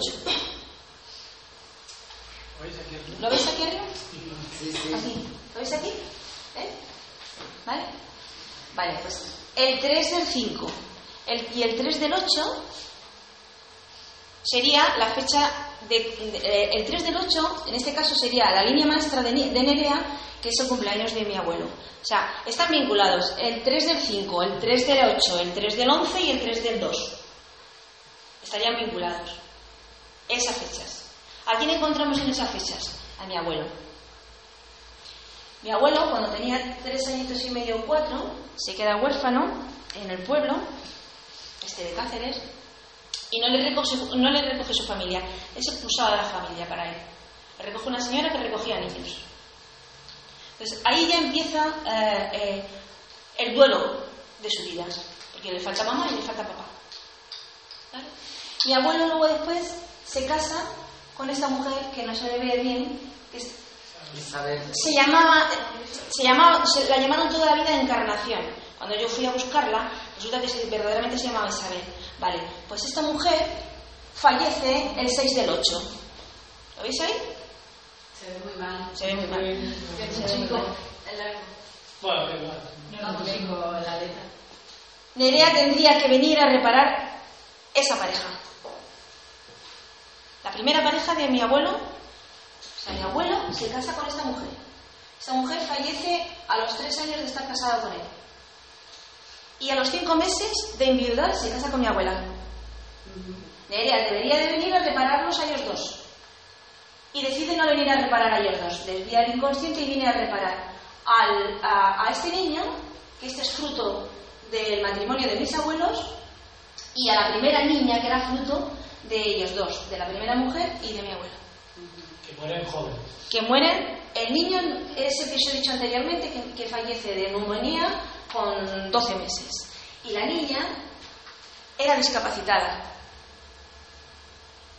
Cuando se casa con mi abuelo, mi abuela no la trata nada bien, no la admite, no la acepta. Y esta niña fallecería entre los 10 y los 11 años, porque ella tenía el mal de pozo, como el jorobado en Notre Dame. Mm, es igual. Entre los 10 y los 11 años a Nerea le aparece una escoliosis de la noche a la mañana, que se le fue por completo, Nerea esta tenía de escoliosis. Entonces, es al soltar, y luego después hay otro niño aquí que eh, Este niño falleció cuando mi abuela eh, se puso de parto y yo, por ejemplo, nací en el pueblo. Mi abuela paría siempre en su casa. Entonces, se puso de parto y no, el niño era muy grande y no podía salir. Y la trasladaron a Cáceres. No sabemos cómo, no tengo datos ninguno. Pero lo que sí sé es que duró muchísimo, desde Cáceres hasta el pueblo, que es 30 kilómetros, duró mucho el, el parto, como el de eh, conmigo. Acordaros, las 54 horas. Nace asfixiado. La parálisis es una asfixia. ¿Sabéis? Es más de lo mismo. Como yo soy la mayor de los dos, y además soy la mayor de todos los nietos, porque la única, la única viva que hay aquí es la hermana de mi madre, que es la única que vive actualmente, soy yo la que vengo a reparar todo esto. Soy yo la elegida para reparar todo esto. Y yo soy doble de este niño, de este que os he dicho. Pero como el sufrimiento de mi abuela, imagina, y de mi abuelo, que ya de por sí se, queda huérfano, se queda viudo y luego después se queda sin los dos varones, que mi abuelo anhelaba muchísimo el tener hijos varones para que fueran a trabajar con él a, campo, pues toda la vida vivirían de, vivirían de luto. Mis abuelos eran, los dos eran muy reservados, no se comunicaban absolutamente para nada. A nivel afectivo yo no recuerdo ni tan siquiera que me hayan cogido la mano nunca. ¿Vale? Y sobre todo, sobre todo es que cuando yo pido información de mi árbol, esta mujer, según mi, eh, la hermana de mi, de mi madre y mi padre, esta mujer no es de la familia, porque esta era la primera mujer de mi abuelo. Entonces no se sabía nada de ella. Era la olvidada, sigue siendo la olvidada. La niña y estos dos niños exactamente igual. Yo siempre he conocido a mi madre y a María, a la hermana de mi madre. Yo no tenía ni idea de que mi abuelo se había casado de segundas con mi abuela y de que habían sido cinco. Y si os dais cuenta, yo he tenido también cinco. Que a mí me inseminaron y lo perdía, me volvieron a inseminar, lo perdía y luego Nerea, en el embarazo de Nerea, Nerea venía acompañada por dos más, pero no, llegó, no llegaron a nacer. ¿Sabéis? Y entonces Nerea vino a reparar todos estos dramas. Trae a todos estos niños. Esta mujer nace el 19 del 11, mañana será 19 del 11. No por casualidad suceden las cosas. El inconsciente es atemporal, no sabe de años. Siempre está en presente. José nace el 16, José es él. José nace el 16 de noviembre. Mi santo es el día 2 de agosto. Es decir, José y yo somos la primera pareja de, mi, de mis abuelos, de mi abuelo materno. Mi hermano está aquí, él nace el 22, será ahora su cumpleaños, el día 22. Este es el primero que viene a reparar la haya. Y curiosamente su mujer, su mujer, eh, el doble de mi abuelo. Estamos reparando los dos, entre mi hermano y yo, estamos haciendo esta pareja de aquí. ¿Por qué? Porque es, esto no pudo. Este, este, matrimonio nunca pudo ser, porque ella se marchó muy pronto. Además ahí hay un gran resentir, habrá una gran rabia. ¿No entendéis? Esos son los vínculos de Nerea. Nerea está vinculada conmigo. Yo nazco el día 1 del 9. Para nacer el día 1 del 9 tengo que ser concebida aproximadamente a primeros de diciembre. Y Nerea nace a primeros de diciembre. Por eso he dicho que la memoria se transmite. Yo le paso mi información a ella. Y ella la recoge. Conmigo se tenía que haber terminado, no tenía que tener hijos. Y ahora ella será la que no tenga hijos. Pero como dice Ángeles, para que, para que nazca eh, eh, o para que Nerea encarne esta enfermedad, quiere decir que aquí Mm. esto es súper dramático. ¿eh? Lo único que he explicado parece, mira, se murió la abuela, se murió el niño. Pero Lo natural, hay- lo natural es que los padres entierran a los hijos. muy Digo, los hijos entierran a los padres, no un padre entierra a un hijo. Eso es muy doloroso. Bueno, pero en esa época era muy frecuente la mortalidad infantil. Pero aunque fuese frecuente, era muy doloroso. Tú Imagínate que mi, que, que- que mi abuelo, después del sufrimiento con, el- con sus padres y de... Es, es una manera de que se le pare la vida. Cuando fallece su primera mujer, mm, se le para la vida. Ahí se para la vida. A los cinco meses se casó con mi abuela. Ahí no había amor ninguno. Es un matrimonio desde la razón. Como, como la niña, Florencia, tenía 11 meses cuando se queda huérfana de su madre, necesitaba una madre. Por fechas, la niña es del 22 del, del 11 y mi abuela es del 21 del, del 12. Por fechas estaban vinculadas también. O sea que hay una vera que no se vea. Es decir, todo este drama, todo esto que sucede aquí arriba, todo esto es todos nosotros, tanto por la parte de mi, madre como por la parte de María, los hijos de María y los hijos de mi madre, todos estamos reparando esto. Incluso, incluso los nietos. La única afectada, más afectada es Nerea. Pero los nietos también. María tiene el nieto mayor, Hugo, que nace el mismo día del fallecimiento de la niña, de Florencia. Mi madre fallece el 5 del 7 del 2009 y el 5 del 7 del 2010 nace el segundo nieto de María. ¿Eso qué nos indica? Pues es como que a través de Nerea y a través de José yo traigo a los niños y a esa mujer a la familia. Es como entregarles deseo para bajar el estrés. Entonces, ¿esto cómo, cómo lo hemos podido resolver? Pues ir a ver qué fue lo que sucedió aquí. Y hacer los duelos pertinentes de cada uno. Es como que hubo emociones que nunca se pudieron gestionar, que nunca se pudieron resolver.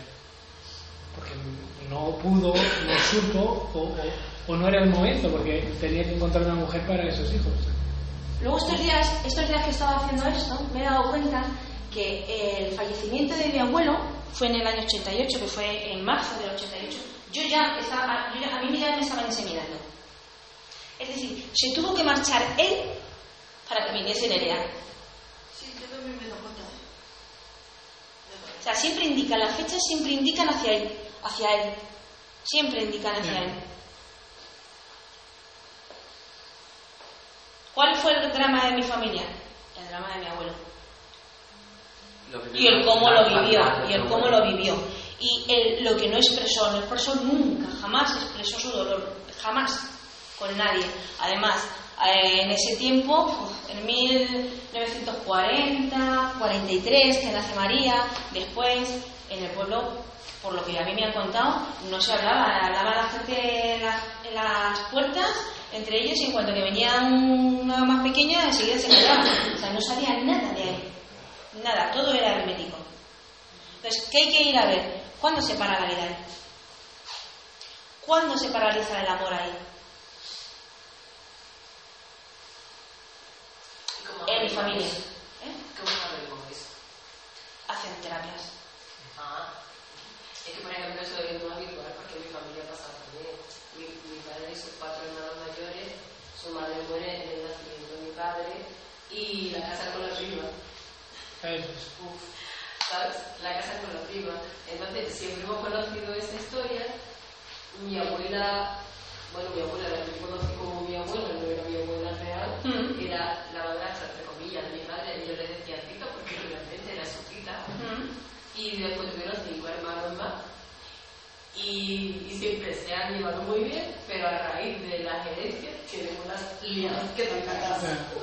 O eso no Además, puede si, alguien fallece, o sea, si la madre fallece cuando va a tener el bebé, va a haber problemas luego después.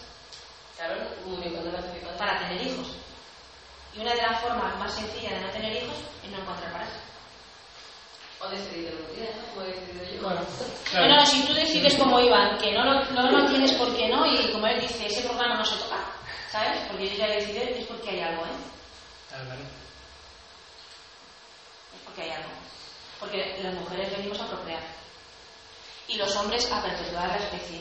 La especie de los jurados, de los Durán, de los González, porque cuanto más seamos, Es que lo que está pintando- más fuerza tenemos. Eso es ancestralmente. Claro, la- No, no, no, no, pero es que, es que las leyes arcaicas mm, están regidas a día de hoy, ¿eh? Biológicamente. biológicamente. ¿eh? Después uno puede tomar. Pertenecer a la familia, el, el- el- el orden dentro de la familia es si eres el primero, el segundo, el tercero. Si eres, el, si eres la primera, vas a venir, vas a venir a, eh, a reemplazar al padre, y si eres la segunda, vas a venir a reemplazar a la madre. Si a eso le acompañas de que el primero, en este caso, no es un chico, es una chica, pues ni te cuento yo la energía masculina como la tengo. ¿Sabes? Y sí o sí, yo tenía que haber sido un niño, porque yo vengo a repararle a él. Este es el niño que os digo que no le administró mi abuela porque no tenía dinero, fue a la farmacia, farmacéutico como no tenía dinero le dijo que no le daba la medicación y a las 8 de la noche el niño se marchó. ¿Sabes? Y curiosamente, luego yo nazco a través de los años a las 8 de la noche. Y más o menos lo mismo. Igual, si nos está diciendo de qué falleció de una neumonía, pues algo pasaba entre ellos, entre mis abuelos. Y esta es la manera que se puede desenmascarar, por decirlo de alguna manera, el inconsciente familiar. Porque tú vas a buscar fechas, los registros, no sé qué, no sé cuánto, y, se van conectando fechas y dices, ostras, yo soy doble este y eh, ¿qué le ha sucedido al que yo soy doble? Porque a mí me han sucedido cosas igual que él. Y se van repitiendo, ¿por qué se repite otra vez eso y eso? Pero mm, hay cosas que no se podrán saber nunca porque no. A lo mejor tú sabes esa historia porque te ha contado tu tía o algo. Uy, ¿qué va? No, ¿Sabes quién no. me lo ha contado? Eso es otra. Porque mi madre nos podía haber dicho que ella, después de ella, había habido dos embarazos más de mi abuela. Incluso podía haber dicho, porque la niña era mayor que mi madre, que tenía una hermana, una media hermana, no mayor que ella y que jugaba con ella. Jamás. Y conociendo a Nerea, sí, Nerea ha estado mucho en casa de mis padres. Jamás le hablo de ella. Y sabía que tenía una discapacidad. Yo todo esto lo he sabido por una hija de una, de una hermana de mi, de mi abuela, ya a los ochenta y tantos años. Vale, pero si no tienes esa suerte, ya se Ah, pierde. ¿no? lo encuentras, sí lo encuentras. ¿eh? Siempre va a haber alguien de la familia que tiene la máxima información. Sí, sí lo encuentras. Y si no de todas las formas, de todas las formas, por ejemplo, yo sé lo de lo del mal de Pot de la niña porque aparece en, el acta de fallecimiento. Y después hay O sea, la causa del fallecimiento aparece, aunque la suelen borrar un poquito con, con rotulador, pero se ve. Se ve. Y después hay técnicas terapéuticas para llegar a eso. También. también. Historietas para... Porque al final todo esto es, no es la historia, sino que ha quedado emocionalmente grabado allí. Que hasta que no se suelte, permanece allí. Una, una pena inmensa. Todavía de luto. Sí, Ya nos queda la última de cosa. Yo creo que- tenemos una diapositiva. Una de. Ya. Sí, eso está diciendo que cuando acabamos que se tiene que Sí, sí. Oh, verdad. Bueno, Esto es ya al final. esta es la última. Y es que se, ¿qué se puede hacer ahora? Es, una es tomar conciencia de lo que nuestros hijos nos dicen con su enfermedad, es una, a tomar. Después, más los padres es hacer el duelo simbólico de que, de que nuestro hijo no va a ser, entre comillas, normal como nos hubiera gustado. Por ejemplo, en tu caso, como hablabas en relación a todo esto, es porque hay un duelo de que, un duelo me refiero a que para ti no, nunca será normal. Y esa es la que te provoca a ti la injusticia. ¿Me explico? Es, es un duelo, no, no es que haya fallecido, pero sí la, la, la forma que te hubiera gustado que tuviera tenido ella. ¿Sí? Es, es- es simbólico, por eso decimos simbólico. Después también lo que se puede hacer es hacer el trabajo de limpiar las memorias aún activas, que hemos dicho que con ellas ya parte ellas, eh, ella lo limpia, pero con ellas siguen apareciendo eh, descendientes que conectan otra vez con la misma historieta. Quiere decir que esto está activo todavía, pero ella limpia casi todo.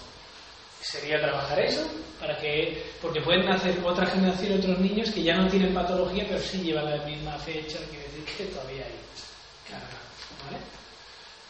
Esta es la terapia rápida, si lo pudiéramos hacer los humanos, es aceptar la realidad, esto es lo que hay. ¿sí? Puede llevar una vida, o con una vida no suficiente, y, y es muy comprensible, ¿eh? Cuidado, que no estamos diciendo. Y para los padres es importante ver qué os hace crecer vuestro hijo en la actualidad. ¿En qué os hace crecer a vosotros como personas? Ya que ha nacido por y para algo, como todos. Como todos seres humanos. Por lo tanto, es un- una visión un poco más holística, más global. Que solo lo vemos de un, de un frente, ¿no? Es así. Y para mí tendría que haber sido así. Bueno, este es nuestro mensaje. Y yo quería. ¿Cuál es su nombre? Pepa. Vale, Pepa. No por casualidad tú trabajas en este. Eso seguro. No, porque además mi camino iba encaminado a otro lado. Yo hice geografía e historia y fíjate de dónde acabé. O sea que estás manejando a tus hijos simbólicos. Pues Puede ser. Puede ser. Uno los tenemos reales. familiares, mi familia ya Uno los tenemos reales, de- pero, pero, Pero, pero, vamos. tú estás, estás cuidando de ellos también, ¿sabes? Entonces, algo en tu historia tiene que resonar para que tú estés aquí. Sí, porque cambié todo. Cambié todo. Yo te digo que hice geografía e historia y luego llegué aquí por casualidad para hacer voluntaria mientras preparaba posiciones y me casó de tal forma que cambié todo. Tuve que volver a al que los bancos son distintos para quedarme aquí. Sí, sí, sí, sí. Yo tenía claro que quería mm. claro. Pues bueno. Pues eso es lo que veníamos. Muchas gracias por venir y empezar a la cosa que no es. Muchas gracias. muchas gracias.